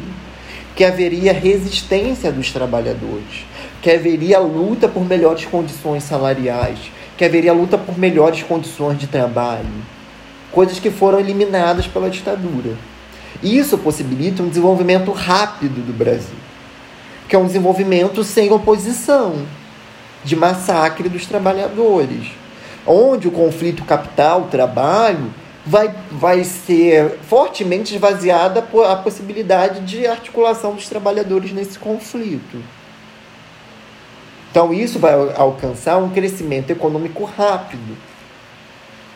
Porque tem a eliminação da democracia e tem a eliminação do dissenso. E a hegemonia do capital no âmbito da luta de classes. É, então, nós temos né, uma política externa voltada para o privilegiamento do capital internacional, por meio da elevação da taxa de juros. Né, nós temos altas taxas de juros que vão aumentar o endividamento público no Brasil então, nós temos uma destinação de amplos é, segmentos do PIB, do Produto Interno Bruto Nacional, é, para o pagamento de títulos da dívida pública, o que vai levar ao aumento da inflação e ao empobrecimento da classe trabalhadora. Então, nós temos uma crise econômica aprofundada que leva ao declínio da ditadura florescendo nesse processo os movimentos sociais, sindicais e o movimento negro.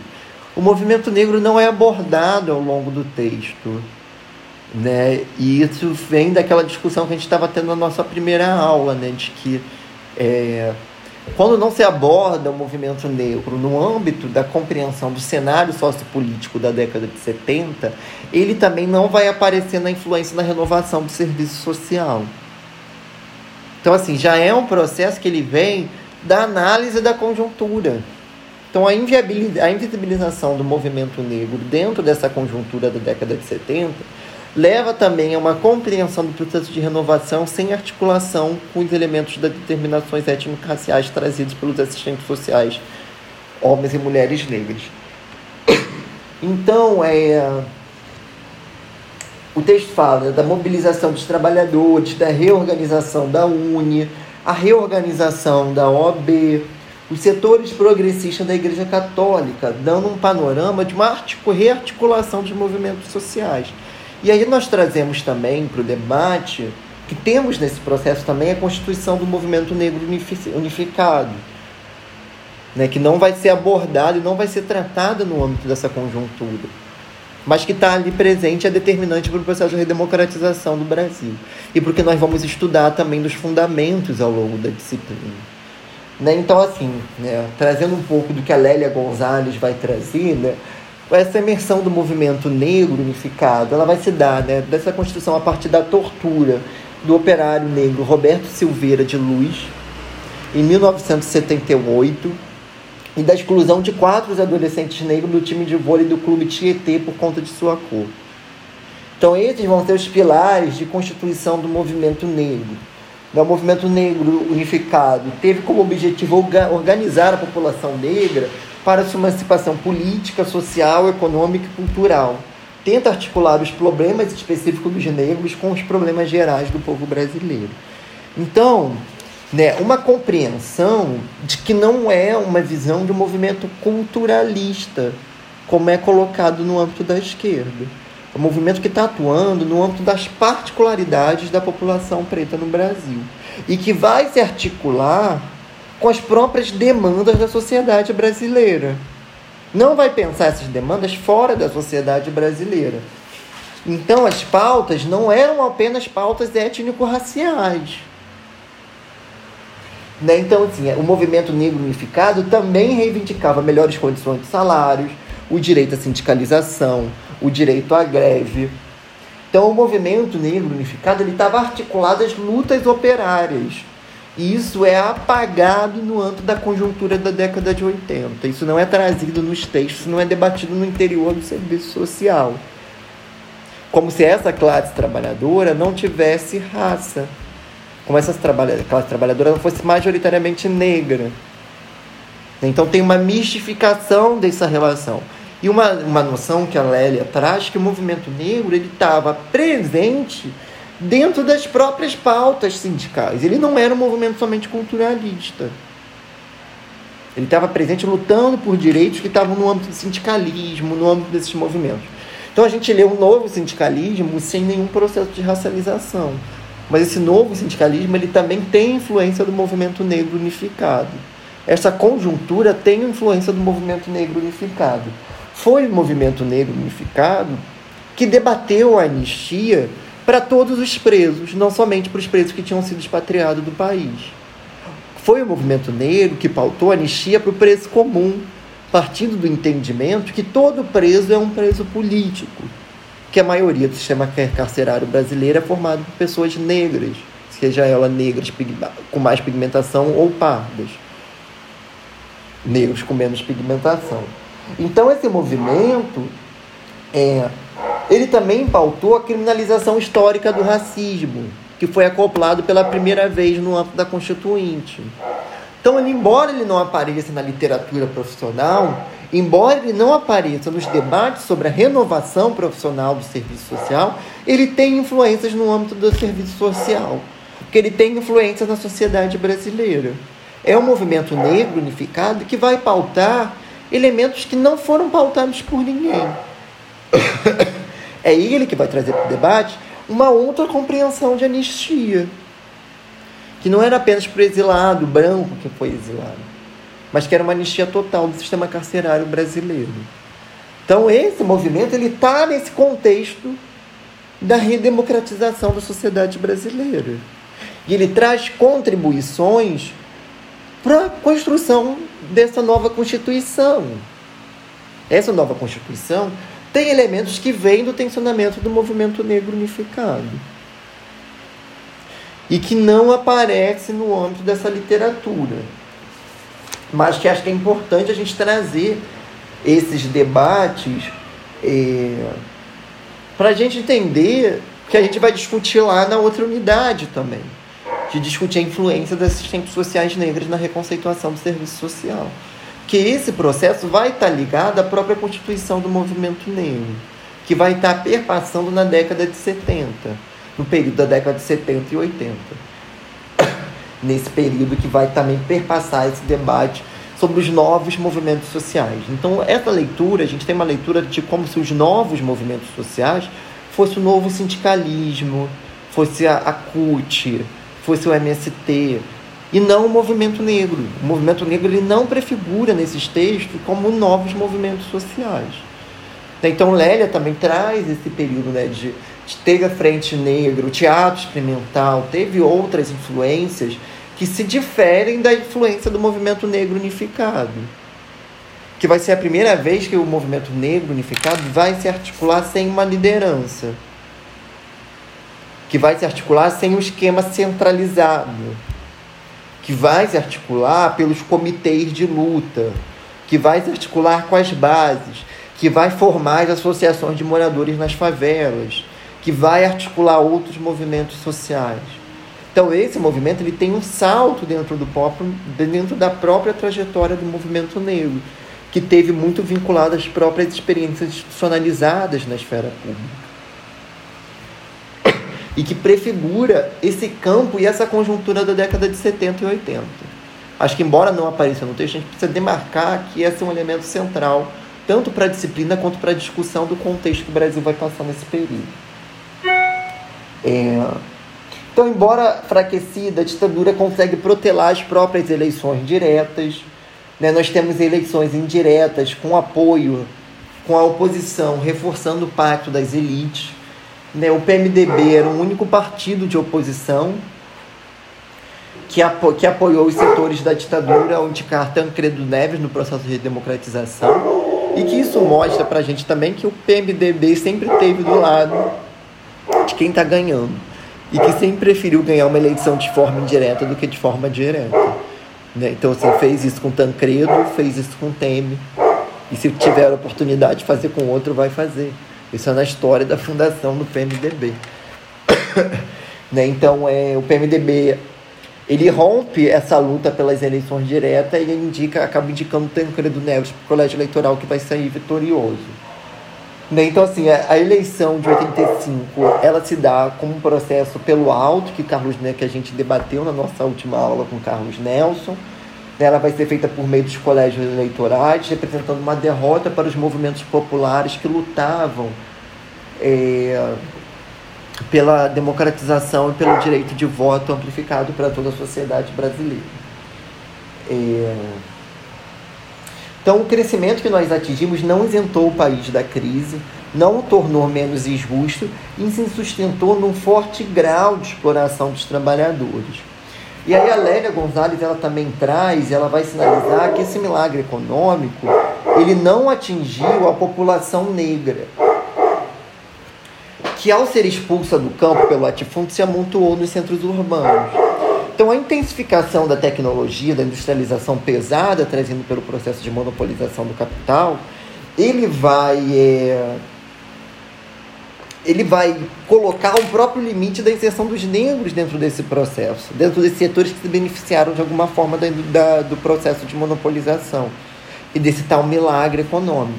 Então, a população negra, de acordo com Lélia, ela vai ser direcionada cada vez mais para o setor da construção civil o que, por sua vez, tem um processo de aumento da exploração pela força física dos trabalhadores e não pelo processo de ampliação da tecnologia, da extração da mais-valia relativa, de um processo que vai explorar mais intelectualmente os trabalhadores. Então, esse próprio complexo de, é, de aumento da industrialização, da industrialização pesada, vai exigir uma, uma capacitação cada vez maior dos trabalhadores, que vai ser relegado aos trabalhadores negros. E que eles vão ficar fora desse dito milagre econômico. Que eles vão se inserir em outras esferas que vão estar ligadas a trabalhos menos complexos, a trabalhos mais simples, que vão exigir maior força física do que intelectual desses trabalhadores. Então, esse milagre econômico ele vai ser vivido majoritariamente pela população branca. Ele não vai ser aberto para a população preta. Ele vai estar ligado a setores ligados à branquitude. E vai excluir a população negra desse processo. O que vai aumentar os próprios processos de desigualdade do Brasil. É... Gente, se vocês quiserem falar, vocês podem falar, dialogar. Alguém quer falar alguma coisa? Bom.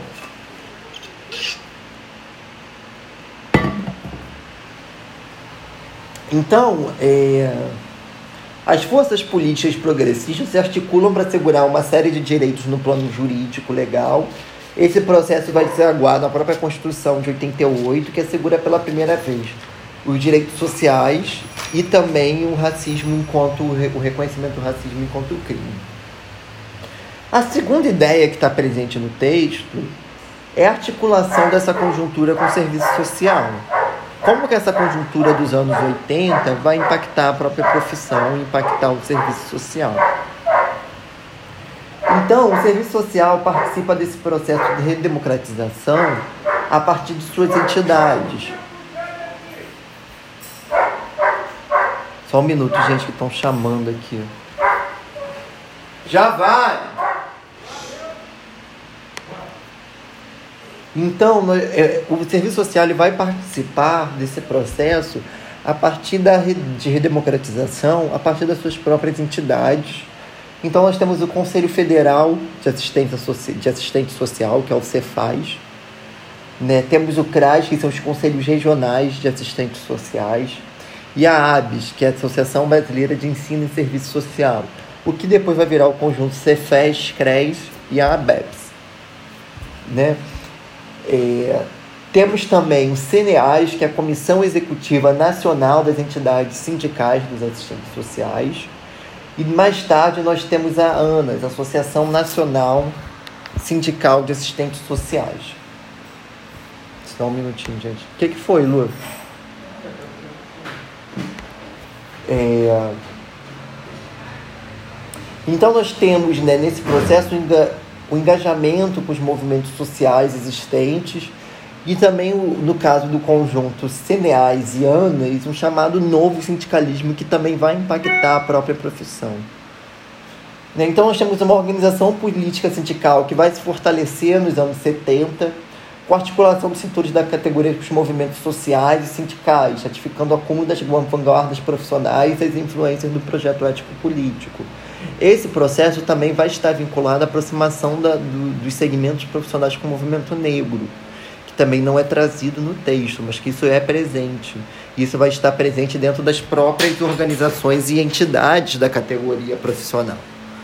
No texto que a gente vai debater lá na frente, tem esse, traz esse debate né, que esse debate, inclusive que vai redundar nos princípios ético-políticos, do enfrentamento dos preconceitos, tem influência de assistentes sociais que eram vinculados ao movimento negro unificado.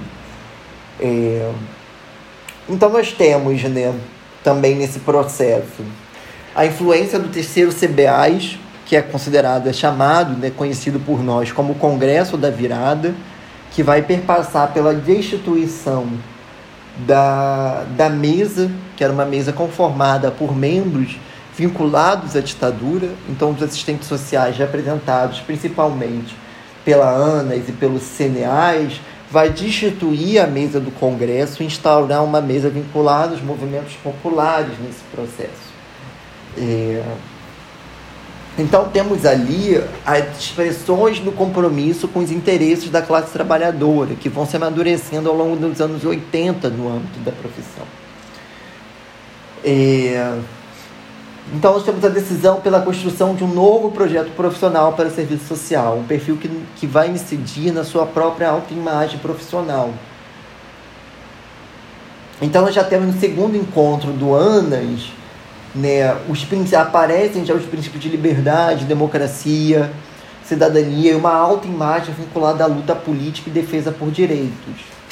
E aí entra um pouco também na discussão que nós trazer, trouxemos lá no início da aula, que a Agatha colocou, né, que começa, é, que nós temos, né,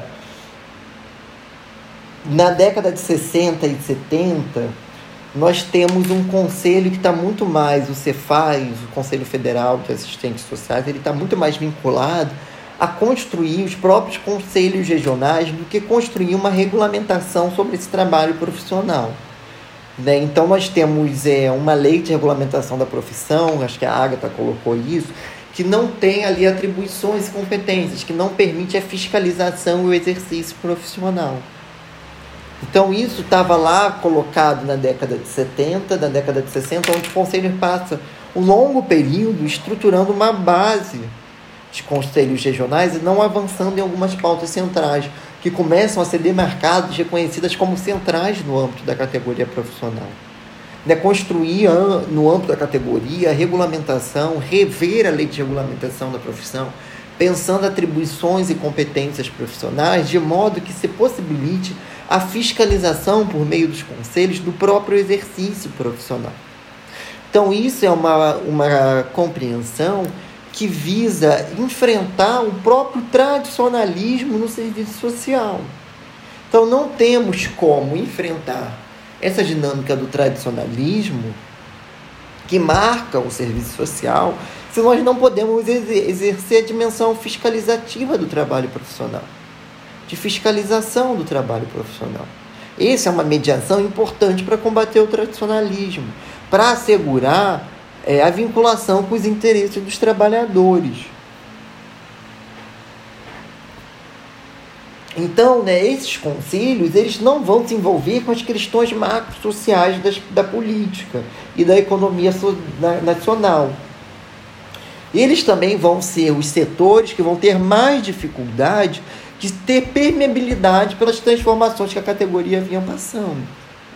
Então, essas transformações elas estavam ali pulsando no âmbito da ANA e dos CNAs.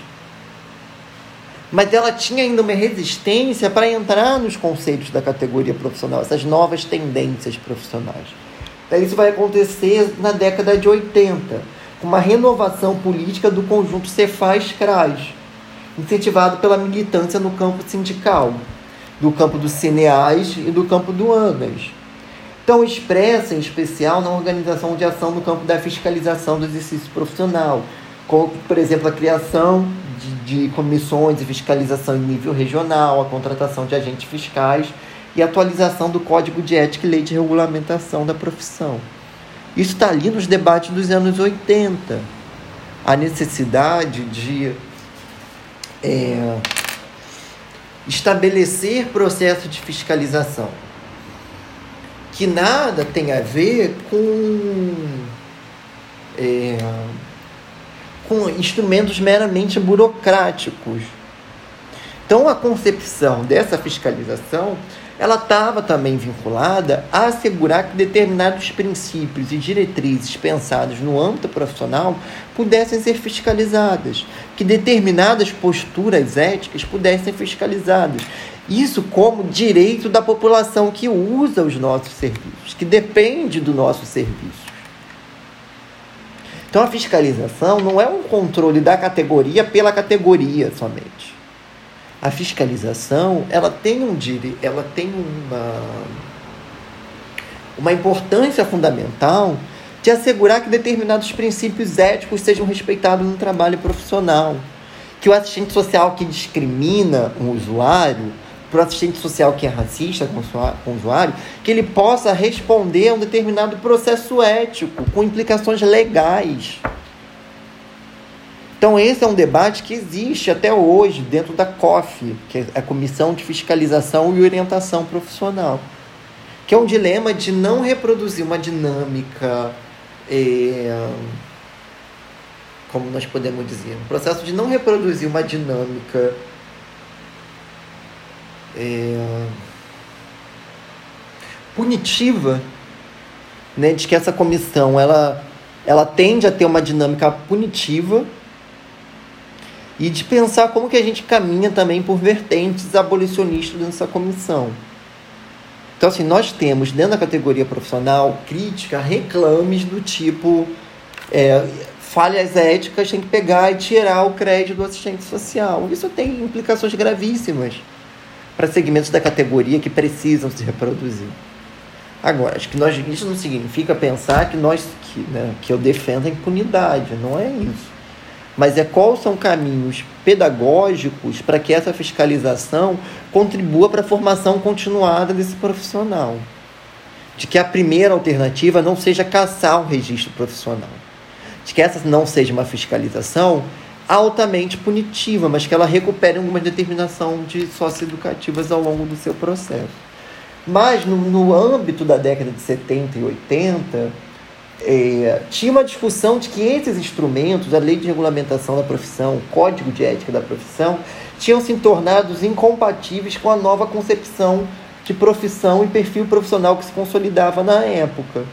Então, por exemplo, notava-se que a Lei 3.252, de março de, de 57, que regulamentou inicialmente a profissão, não dispunha no seu texto legal de um conjunto das atribuições dos assistentes sociais, o que inviabilizou muitas das vezes a ação de fiscalização. É o que nós estávamos conversando. Então, assim, é, esse processo da década de 80 ele vai impactar no serviço social numa é, revisão dos aspectos jurídicos formais dessa profissão, que já não conseguiam mais responder às transformações societárias. E a própria lógica de até então nós não termos atribuições profissionais nos colocou naquele campo do profissional que faz tudo. Então a discussão dos anos 80, ela tem essa, essa compreensão de que ela tem essa compreensão de que era preciso construir atribuições profissionais próprias do serviço social como os elementos que estavam ligados ao próprio processo de profissionalização do serviço social e o amadurecimento teórico, político que nós conquistamos ao longo dos anos 70 e 80, de criar compreensão de atribuições profissionais que também permitiriam a fiscalização do exercício profissional. Hoje nós temos essa questão muito latente na profissão. Então temos muitas situações em que os assistentes sociais são requisitados para fazer. É, temos muitas situações em que as atribuições profissionais privativas dos assistentes sociais são requisitadas de profissionais que não são assistentes sociais. E aí entra o papel da fiscalização, de dizer que aquele tipo de trabalho, aquela requisição, ela só pode ser exercida pelo assistente social. Então hoje nós temos no CRES vários cargos genéricos. Então analista, sei lá, analista de política social e que, que pode ser executado por que pode ser advogado, que pode ser psicólogo, que pode ser terapeuta ocupacional, que às vezes nem tem um assistente social, mas pede lá, por exemplo, o parecer social dentro das atribuições do cargo, que é uma atribuição privativa do assistente social. Então, o conselho pode fiscalizar e dizer: essa, esse elemento, só quem pode fazer é somente o assistente social. Então, isso não pode ser exercido por outras profissões. Essas são algumas conquistas que nós tivemos que vem a partir de uma compreensão da nossa inserção na divisão sociotécnica do trabalho. É...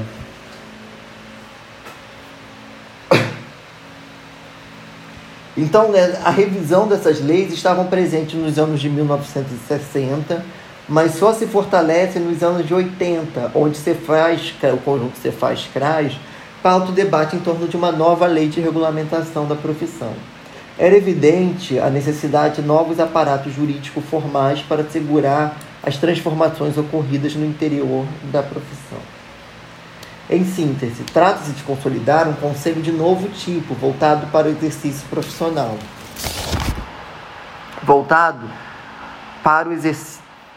Uh Em síntese, era tratava de se consolidar um conselho de novo tipo voltado para a criação de instrumentos legais capazes de, acima de tudo, orientar a realização do exercício a partir de uma nova concepção de fiscalização. Com ênfase em sua dimensão política, a fiscalização passa a se objetivar passa a objetivar a capacitação política da categoria, funcionando como espaço de organização de luta. Então nós temos a tentativa de articular dos conselhos a se articularem as lutas das categorias da categoria, uma tentativa dos conselhos articular a luta da categoria, as lutas mais gerais presentes na sociedade brasileira. Então você faz CRAS vai assumir um novo papel de articular a categoria com vista à participação do campo político mais amplo. Então, temos algumas. Essa mudança no conselho ela vai trazer a necessidade de mudança nas próprias regulamentações profissionais e de possibilitar também que a fiscalização ela seja exercida não somente no âmbito técnico, mas também no âmbito político. Que ela assegure que o compromisso com a classe trabalhadora seja respeitado, que ela assegure que a, que a, a discriminação e a reprodução dos preconceitos no âmbito do trabalho profissional possa ser fiscalizado e possa ser responsabilizado, que o profissional possa ser responsabilizado.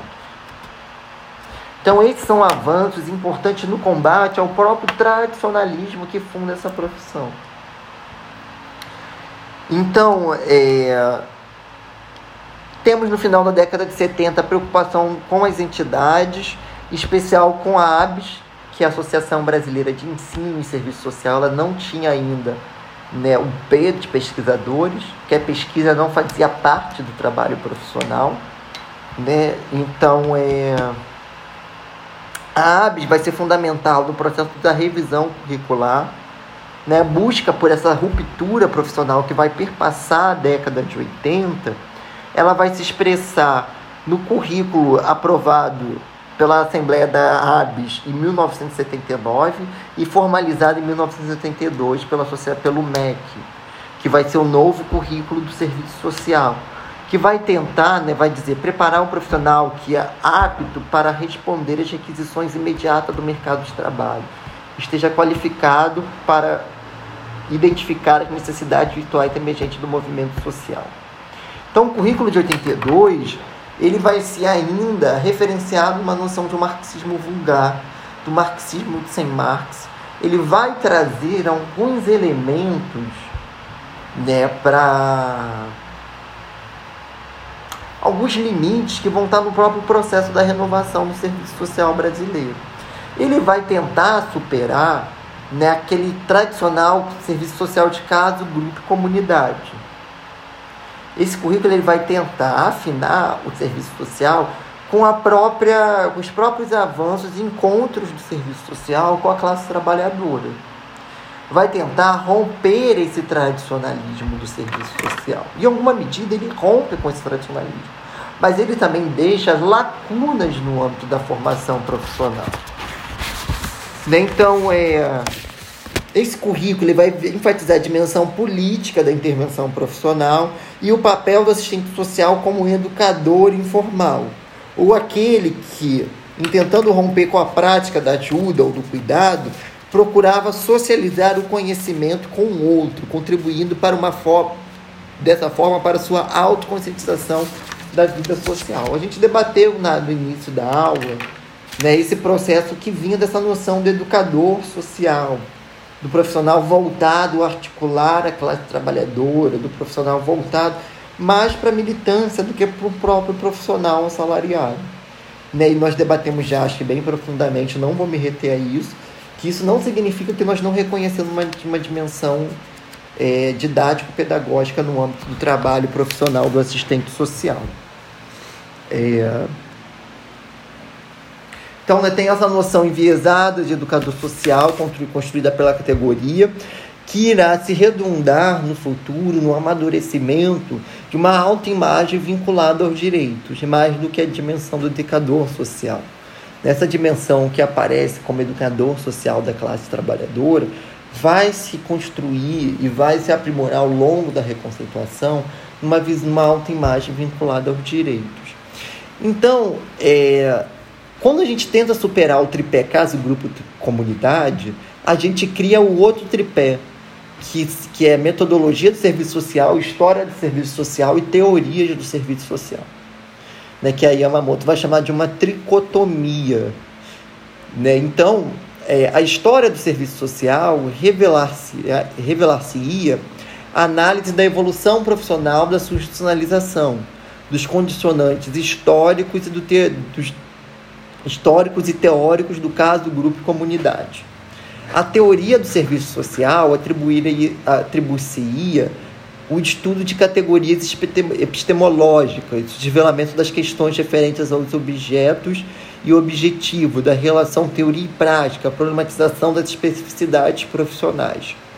Enfim, a metodologia do serviço social estaria conferindo o papel de fornecer ao discente um modelo de intervenção. Então, nós criamos outro modelo de formação que também parte da fragmentação. Então, fragmenta-se a história do serviço social, é, da teoria e da metodologia. É como se história, teoria e método não fosse a mesma coisa.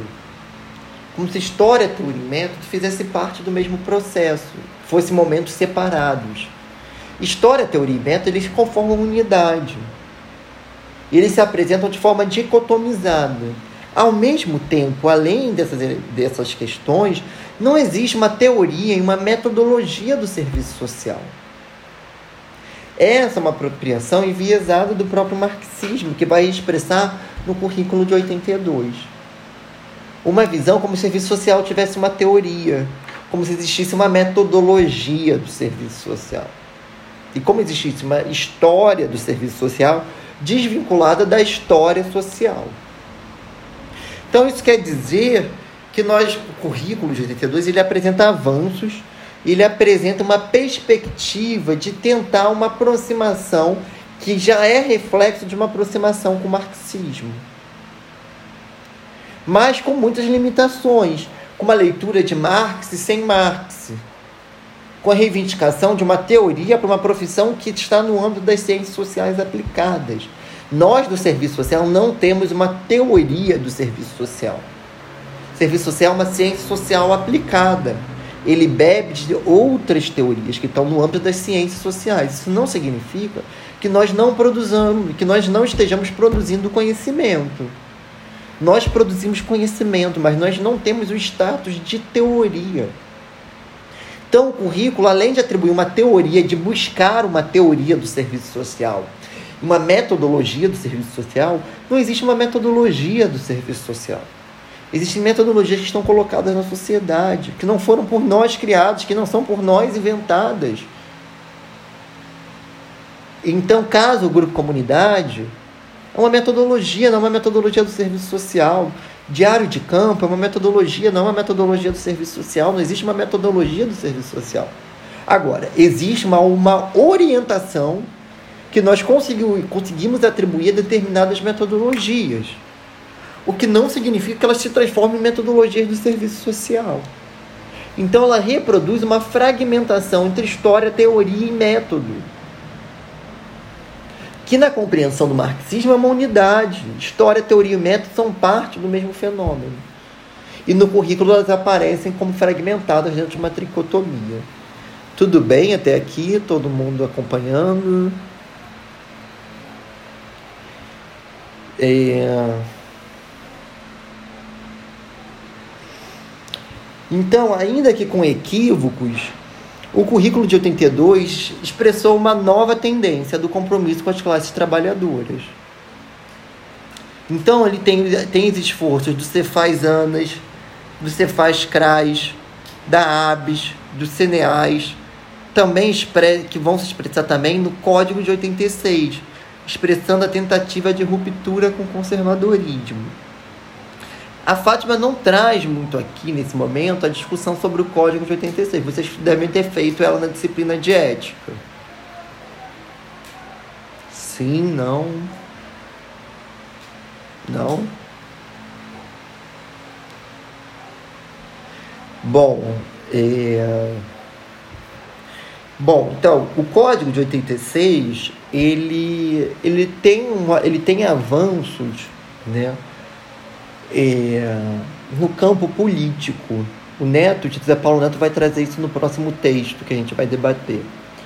Ele traz avanços no campo político, é, mas não no campo dos valores, não no campo da ética. Ah, vocês não cursaram ética ainda, que um pessoal falou no chat. Que na rural era no terceiro período ética, não no sexto. E as pessoas cursaram, acho que era no quarto, aliás, no quarto. Era mais cedo. Então, é, o Código de 86, ele vai tentar buscar também romper com o tradicionalismo e com o neotomismo, com as doutrinas da igreja que ainda estavam presentes nos códigos de ética, que estavam presentes no Código de Ética dos Assistentes Sociais. Então, vai ser lá no Código 86, vai ser demarcado o compromisso com a classe trabalhadora. Contudo, o Código de 86 ele tem um limite histórico da profissão que ele é um código político mais do que ético. Ele não tem, a profissão não tinha acumulado ainda um debate em torno de valores, em torno da ética. O debate estava no campo político, ele vincula a profissão politicamente à classe trabalhadora, mas ele não dá o aporte dos valores necessários para a vinculação com a classe trabalhadora. Então ele vai ter limites históricos e avanços. Ele vai avançar na demarcação do nosso compromisso com a classe trabalhadora, mas ele não vai assegurar para a gente valores ligados a valores que sustentem essa postura política. E isso vai ser revisto lá em 93, com o Código de Ética, onde a gente vai se aproximar de uma leitura de Lukács. O Código de 86 é muito enviesado e muito determinado por uma postura muitas das vezes gramsciana, política, que não vai estar perpassada pela discussão valorativa de quais são os valores coerentes com, uma, com um projeto direcionado à classe trabalhadora. Então ele vai expressar limites, uma visão estruturalista ainda, uma visão politicista no campo da ética. Que isso vai se diluir em 93. Bom, por fim, a ideia 3 é a síntese e as próprias conclusões que ela traz ao longo do texto. A transição democrática dos anos 80 ela oxigenou o serviço social expressou uma nova concepção de profissão, vinculada à ruptura do serviço social tradicional. A militância político-profissional alcança sua maturidade, evidenciada na Organização Sindical Nacional dos Assistentes, Social, dos assistentes Sociais, na articulação com as lutas gerais dos trabalhadores e na inserção junto às demais entidades representativas da profissão. Os eventos nacionais gradativamente relevaram, relevam um contorno crítico e politizado. A produção marxista supera os equívocos das primeiras aproximações. O ethos profissional é autorrepresentado pela inserção do assistente social na divisão sociotécnica do trabalho como, como trabalhador assalariado e cidadão. A formação profissional recebe novos direcionamentos, passando a, cont a contar com um currículo explicitamente orientado para a formação crítica e competente das classes subalternas. Em 1986, o Código de Ética Profissional praticamente o Código de Ética, de, Código de Ética praticamente igual ao de 48 é reelaborado, buscando se garantir uma ética objetivadora de uma nova moralidade profissional. O salto dos anos 80 permite a construção de uma autoimagem profissional que se opõe à imagem social e tradicional da profissão.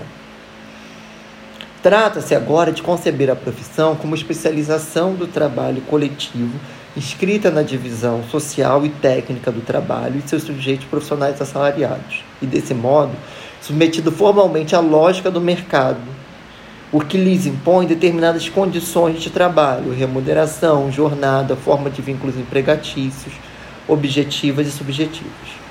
Condição de salariamento não é um entrave, mas elucida que os limites do mundo do trabalho irá perpassar o desenvolvimento e modo de ser do serviço social.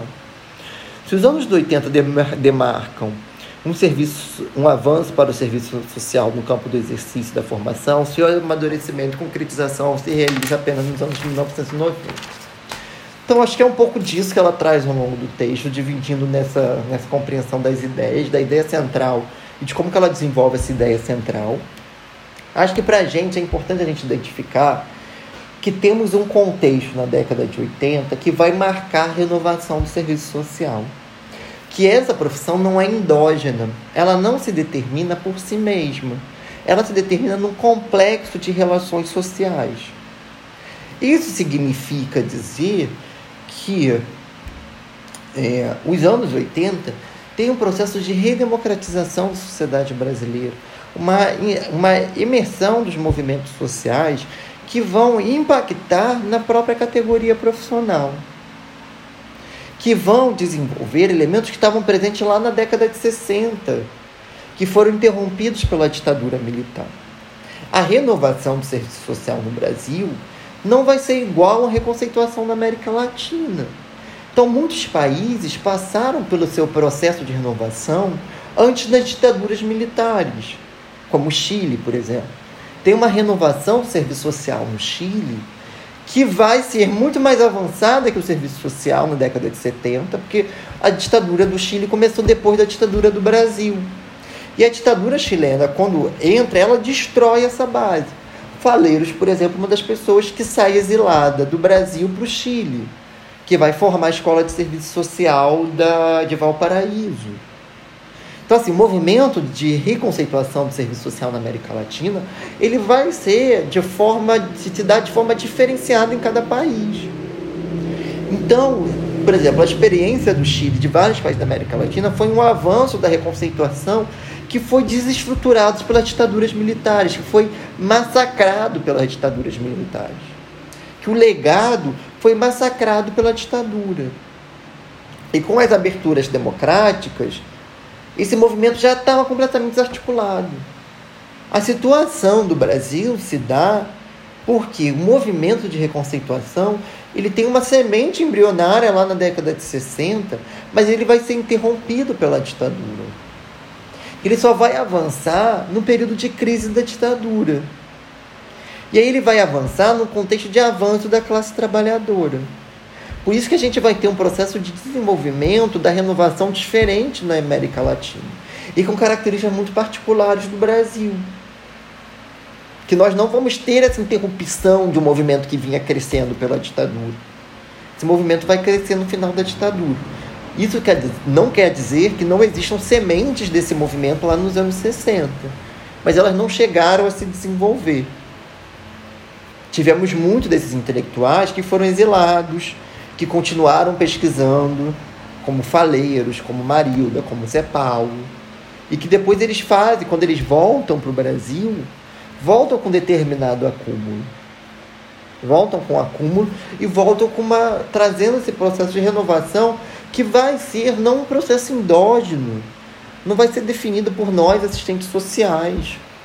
Esse processo vai ser construído no âmbito da, da, da própria sociedade brasileira de um avanço dos trabalhadores que vai trazer novas requisições para os assistentes sociais, que vai trazer e vai explicitar uma incapacidade do serviço social conservador, tradicional, positivista, responder às transformações societárias que a sociedade brasileira estava passando.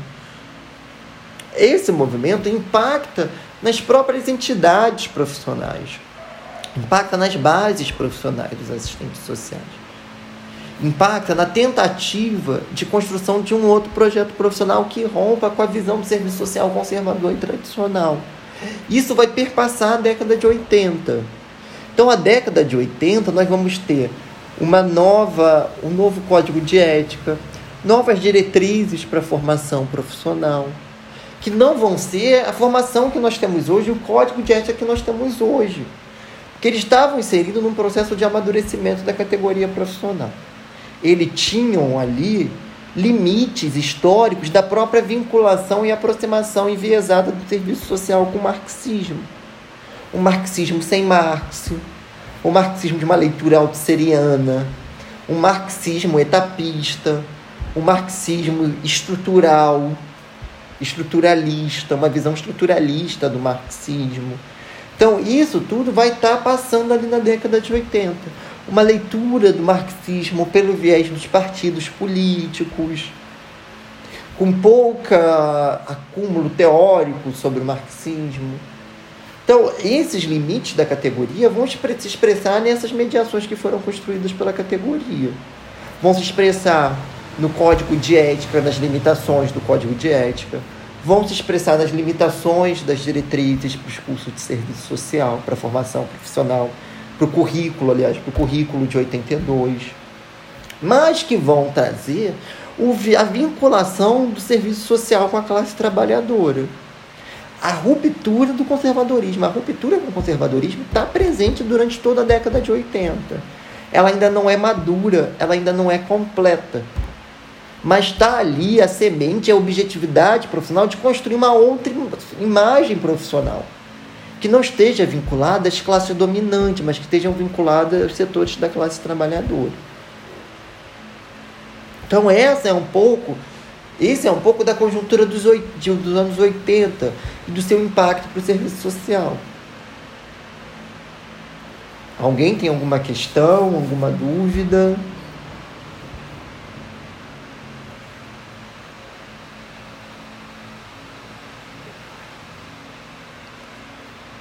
Alguém quer falar algo? Bom, ficamos por aqui então.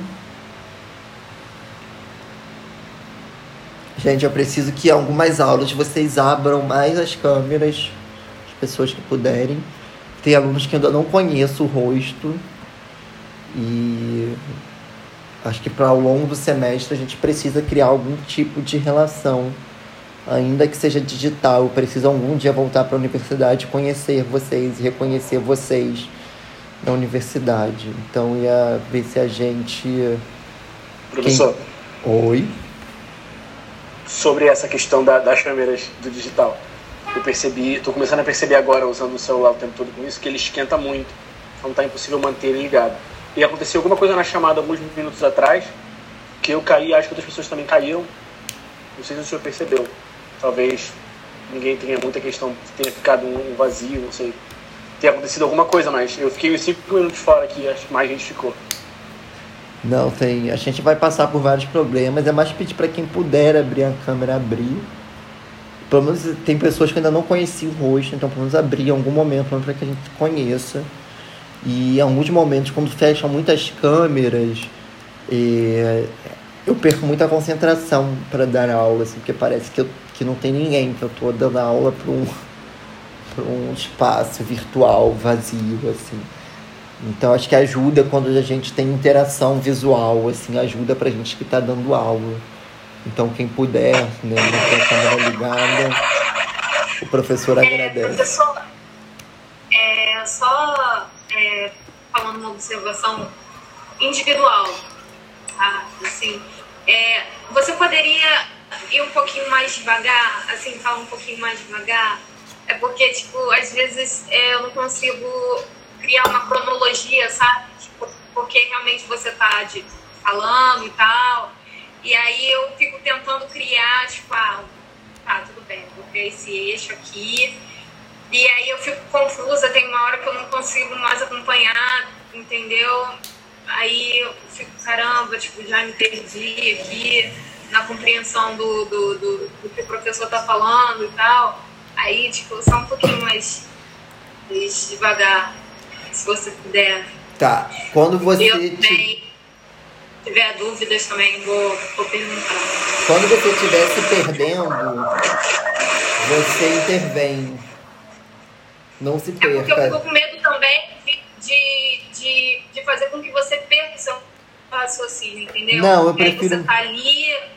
Eu prefiro ah. muito mais quando vocês falam do que quando eu falo, assim, que é isso quando a gente não tem muita participação, acaba falando mais rápido e passando mais rápido pelos processos. Então não, não me faz perder ah. a concentração. Acho que me faz mais perder a concentração quando a gente participa menos e quando as câmeras estão mais fechadas do que quando vocês interrompem. Acho que quando vocês interrompem, para mim é melhor. Eu acabo falando mais devagar. A sensação às vezes que a gente tem é que tá muito maçante e a gente acaba falando mais rápido para que acabe logo o sofrimento de vocês. então, assim, são coisas que a gente. que são impressões que nós temos ao longo das aulas remotas, e principalmente quando a gente não tem participação e quando tem muitas câmeras fechadas. A gente não consegue ter interação. Então acaba que a gente acaba falando mais rápido. Porque a ausência de interação parece que existe um vazio coletivo que a gente não, não tá falando para ninguém, assim. Então quanto mais participação, interrupções a gente tem, é melhor, porque torna um pouco mais pausado e torna mais dinâmica a aula do que uma apresentação de uma pessoa falando, falando, falando. E o que que você se perdeu hoje, Natália? Você tem alguma dúvida que você tenha ficado? Não, eu, eu, eu me, na parte do assalariamento eu peguei bacana, ah, na parte também que você estava falando sobre é, proletariado em geral, a questão de trabalho informal e tudo, eu fui me perdendo na. Eu, eu consegui pegar um pouquinho da parte dos anos 80, no que diz respeito a a, essa, a, a esse movimento do, do, do serviço social, do corpo do serviço social, em realmente ter um outro olhar sobre a profissão e tal, mas aí eu acabei, entendeu? Tipo, perdendo. Então, eu acho que o caminho, gente, do texto, e aí para vocês voltarem, quem for reler o texto, ou depois voltar também no podcast, vocês receberão o link Ah, é conseguiram, verdade, é. Aham, tem, é, tem podcast. Boa.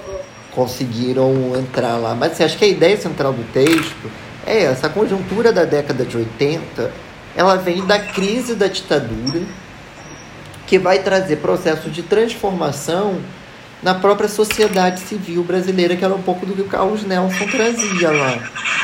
Né? A crise da ditadura ela vai tra tra- tra- trazer novos movimentos sociais e o questionamento das bases que foram construídas ao longo da ditadura, que vai estar no âmbito do processo de redemocratização da sociedade brasileira.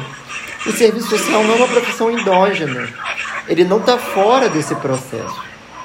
O serviço social ele está vinculado ao processo de transformação da sociedade brasileira. Conforme a sociedade vai mudando na década de 80, os movimentos sociais, é, o movimento negro, o movimento sindical, vai adentrando na sociedade civil, lutando pela democratização da sociedade, lutando por direitos civis, lutando por direitos sociais, lutando por direitos políticos, esse processo vai impactar a própria profissão. O serviço social tradicional, que vocês viram lá do serviço social, caso, grupo, comunidade, até aqui, ele não vai conseguir mais responder essas transformações que estão presentes na sociedade brasileira. O que vai requerer transformações no interior dessa categoria profissional. Essas transformações vão se expressar na, na, no processo de sindicalização do, da criação dos sindicatos do serviço social. Eles vão se expressar na luta no interior dos conselhos federais e regionais do serviço social e na da Associação Brasileira de Serviço Social. Essa luta pela mudança da profissão vai ser tensionada primeiramente pelas entidades sindicais, que depois disso vai criando um acúmulo para entrar no âmbito das entidades da categoria profissional, como os conselhos e como a ABS, que é o que seria a BEPS hoje. Então esse processo ele vai trazer alterações na própria organização da categoria e na tentativa de ruptura com o tradicionalismo. Então, esse é o eixo central do, do, do texto. Esse é o eixo central, é o panorama, a síntese do que a gente discutiu hoje. A gente foi entrando mais Beleza. detalhadamente, ponto por ponto, do que é trabalhado no texto. Mas a síntese é essa: tem um processo de ocupação das entidades profissionais pelos setores críticos emergentes dessa categoria profissional, que vão lutar por mudanças tanto na- nas, nas dimensões jurídico-formais dessa categoria. Por isso, nós teremos a criação de um novo código de ética, por isso, nós teremos a, a construção de um currículo mínimo para o serviço social. Por isso, nós teremos os debates em torno de uma nova lei de regulamentação da profissão. Esse processo de 80 não é a formação que nós temos hoje. Não é o código de ética que nós temos hoje. Porque ele expressa limites da aproximação do serviço social com o marxismo. Limites que vão estar ligados a uma aproximação enviesada, um marxismo sem Marx, uma leitura de um marxismo esvaziado do próprio Marx. Vamos ler Marx por Altzer, vamos ler Marx por leitores de Marx, que vai ter uma compreensão equivocada do próprio marxismo, que vai se espraiar no próprio código de ética, no próprio, no próprio currículo mínimo. Mas o que significa a década de 80 é que uma década é onde, por exemplo, Marilda vai lançar um livro Relações. Relações Sociais e Serviço Social, que é um marco na produção da renovação do serviço social, que é um texto que nós utilizamos até hoje. É uma direção para a gente até hoje. Então significa que os anos 80 ele tem um adensamento dessa profissão na busca por novas bases de legitimação do trabalho profissional. Que antes o nosso trabalho de damas da caridade, o trabalho do assistente social na ditadura, ele era legitimado pelos, pelos empregadores. A nossa legitimidade vinha por meio dos empregadores. A década de 80 ela marca a busca por uma legitimidade que vem a partir dos usuários do nosso serviço o que vai ter um impacto na construção de uma outra imagem profissional do assistente social. Que não vai estar mais ligado à caridade, que não vai estar mais ligado à ajuda, que não vai estar mais ligado ao controle da classe trabalhadora que marca a nossa profissão. É a busca por uma identidade que vincule o serviço social à classe trabalhadora. A luta por uma identidade profissional vinculada ao campo dos direitos, vinculada ao campo do do é, vinculada uma, uma, uma imagem, uma legitimidade profissional vinculada aos trabalhadores. É isso que está perpassando ali na década de 80, que vai ser o processo de renovação do serviço social, que vai redundar nos anos 90, com a construção do projeto ético político do serviço social a construção do projeto ético político do serviço social está ligado a esse movimento da década de 80. Que vai ser na década de 90, como a Fátima traz lá no final, que teremos o amadurecimento das questões que estão perpassando a década de 80. Valeu, professor. Obrigada. Era isso aí. Era isso aí que eu tava, tava solto, mas aí eu consegui agora fixar melhor. Obrigada. Nada. Alguém mais, gente?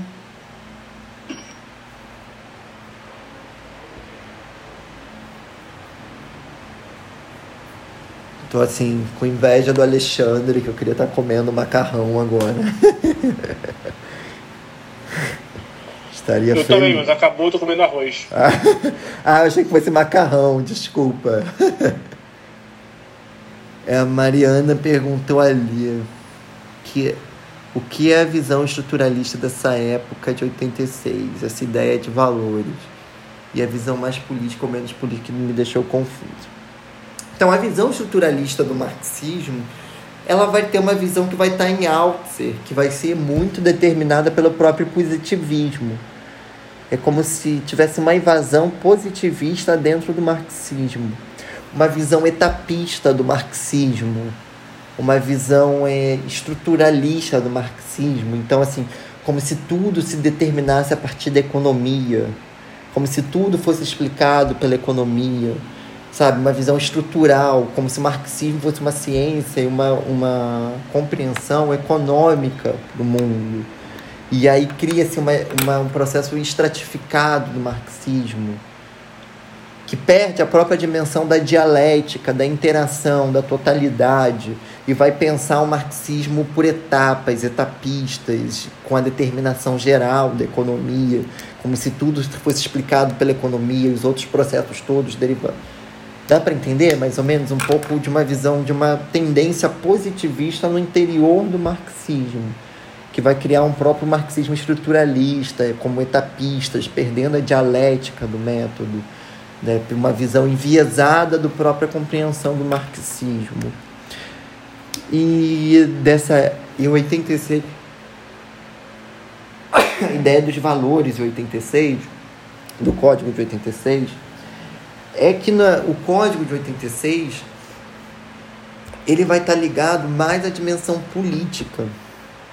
Então nós não tínhamos ainda uma aproximação com o Lukács não tinha no serviço ainda, serviço social ainda, uma aproximação de quais são os valores coerentes com um projeto de, de uma vinculação com os trabalhadores. Então, é, como eu posso te dizer? Isso tá lá na Barroco. Deixa eu ver, acho que eu tenho.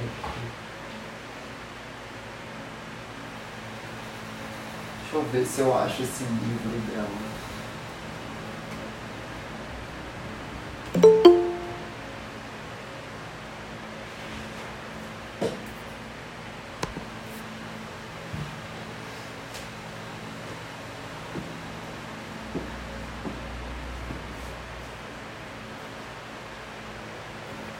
Bom, vou ter que trazer na próxima aula. Na próxima aula eu me comprometo de trazer de uma forma mais aprofundada a discussão do Código de 86, que está lá no, no, livro da Barro. É... Mas, de forma geral, a gente não, não tinha desenvolvido na década de 80 uma compreensão valorativa. A gente tinha uma noção de, de uma vinculação com a classe trabalhadora mas nós não identificávamos quais são os valores que nós deveríamos administrar no nosso trabalho, coerentes com essa classe com esse princípio de defesa da classe trabalhadora.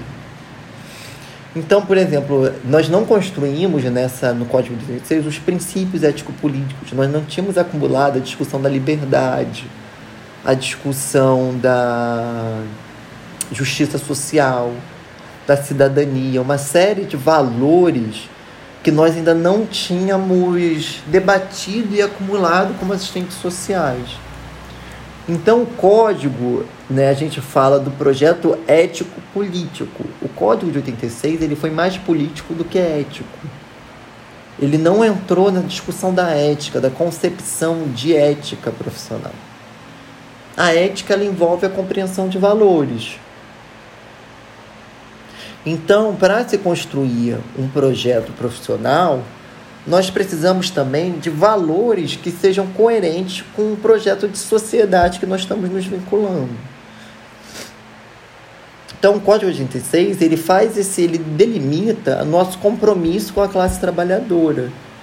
Mas ele não traz qual a forma de viabilidade ética desse compromisso quais são os valores que nós vamos utilizar que são que fortalecem o compromisso com a classe trabalhadora.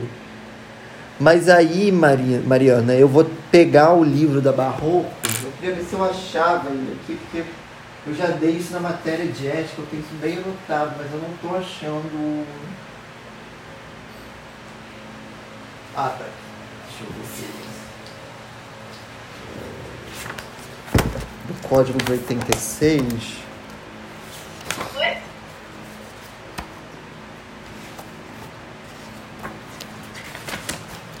Que geralmente esse aprofundamento a gente faz mais no na disciplina de ética. Deixa eu pegar aqui lá na 47.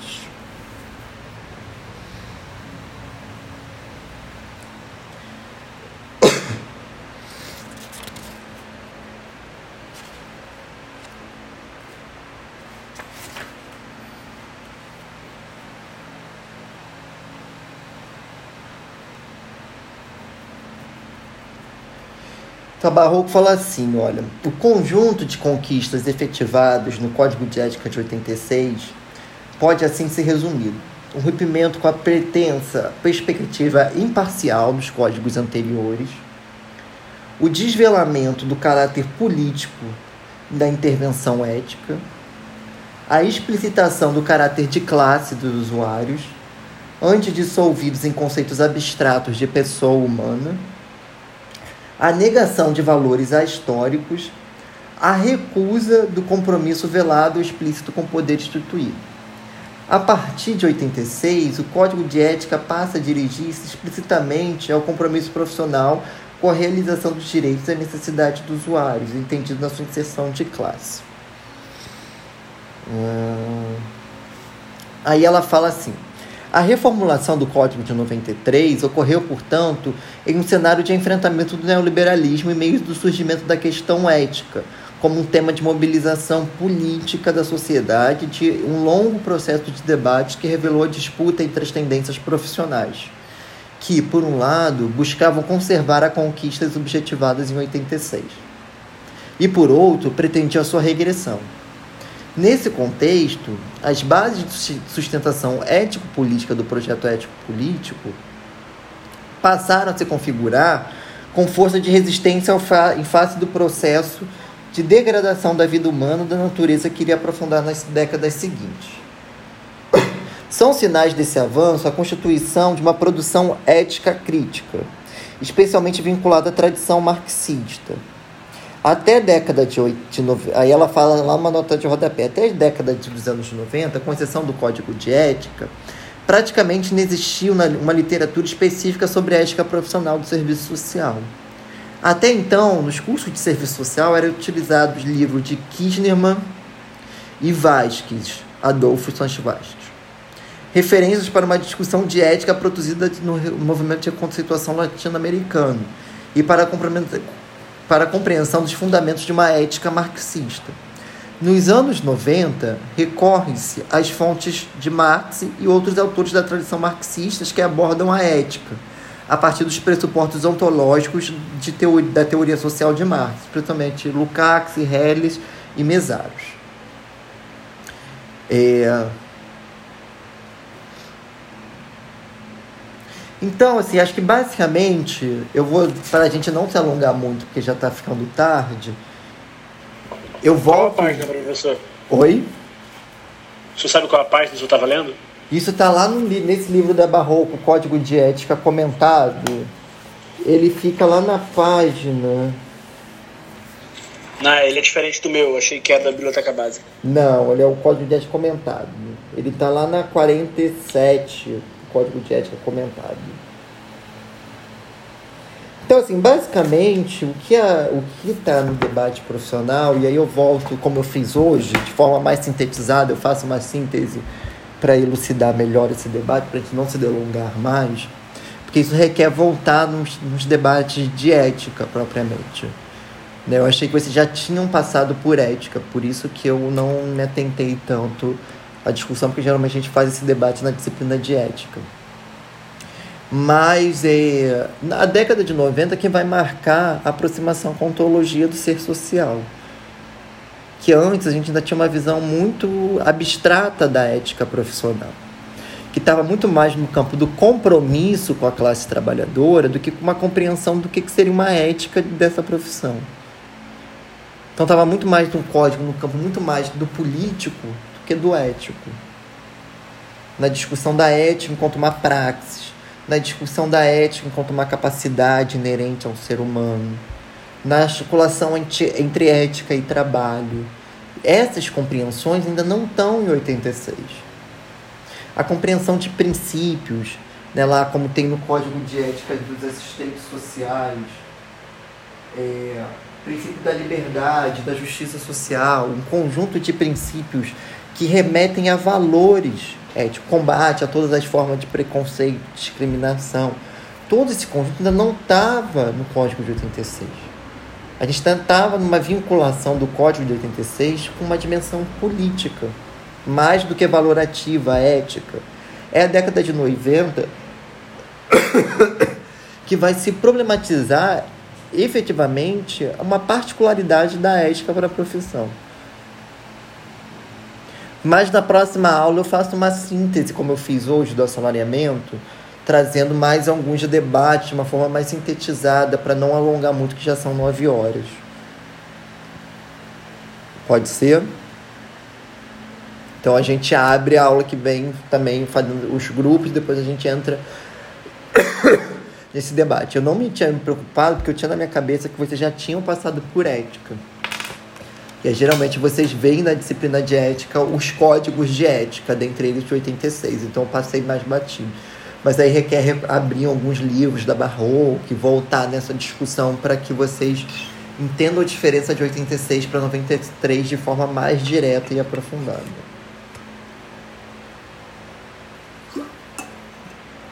Tá bom? Ficamos por aqui. Então a gente se vê semana que vem. Tchau, Tchau, tchau, gente. professor. Boa tarde. Bom descanso. Tchau, professor. Eu vou fazer igual o Alexandre agora. Opa, boa tarde não, boa noite. Eu falei, eu falei boa tarde, boa noite. Tudo Boa bem. noite, professor. Boa noite, gente. Boa- Boa janta, professor. Obrigado, gente.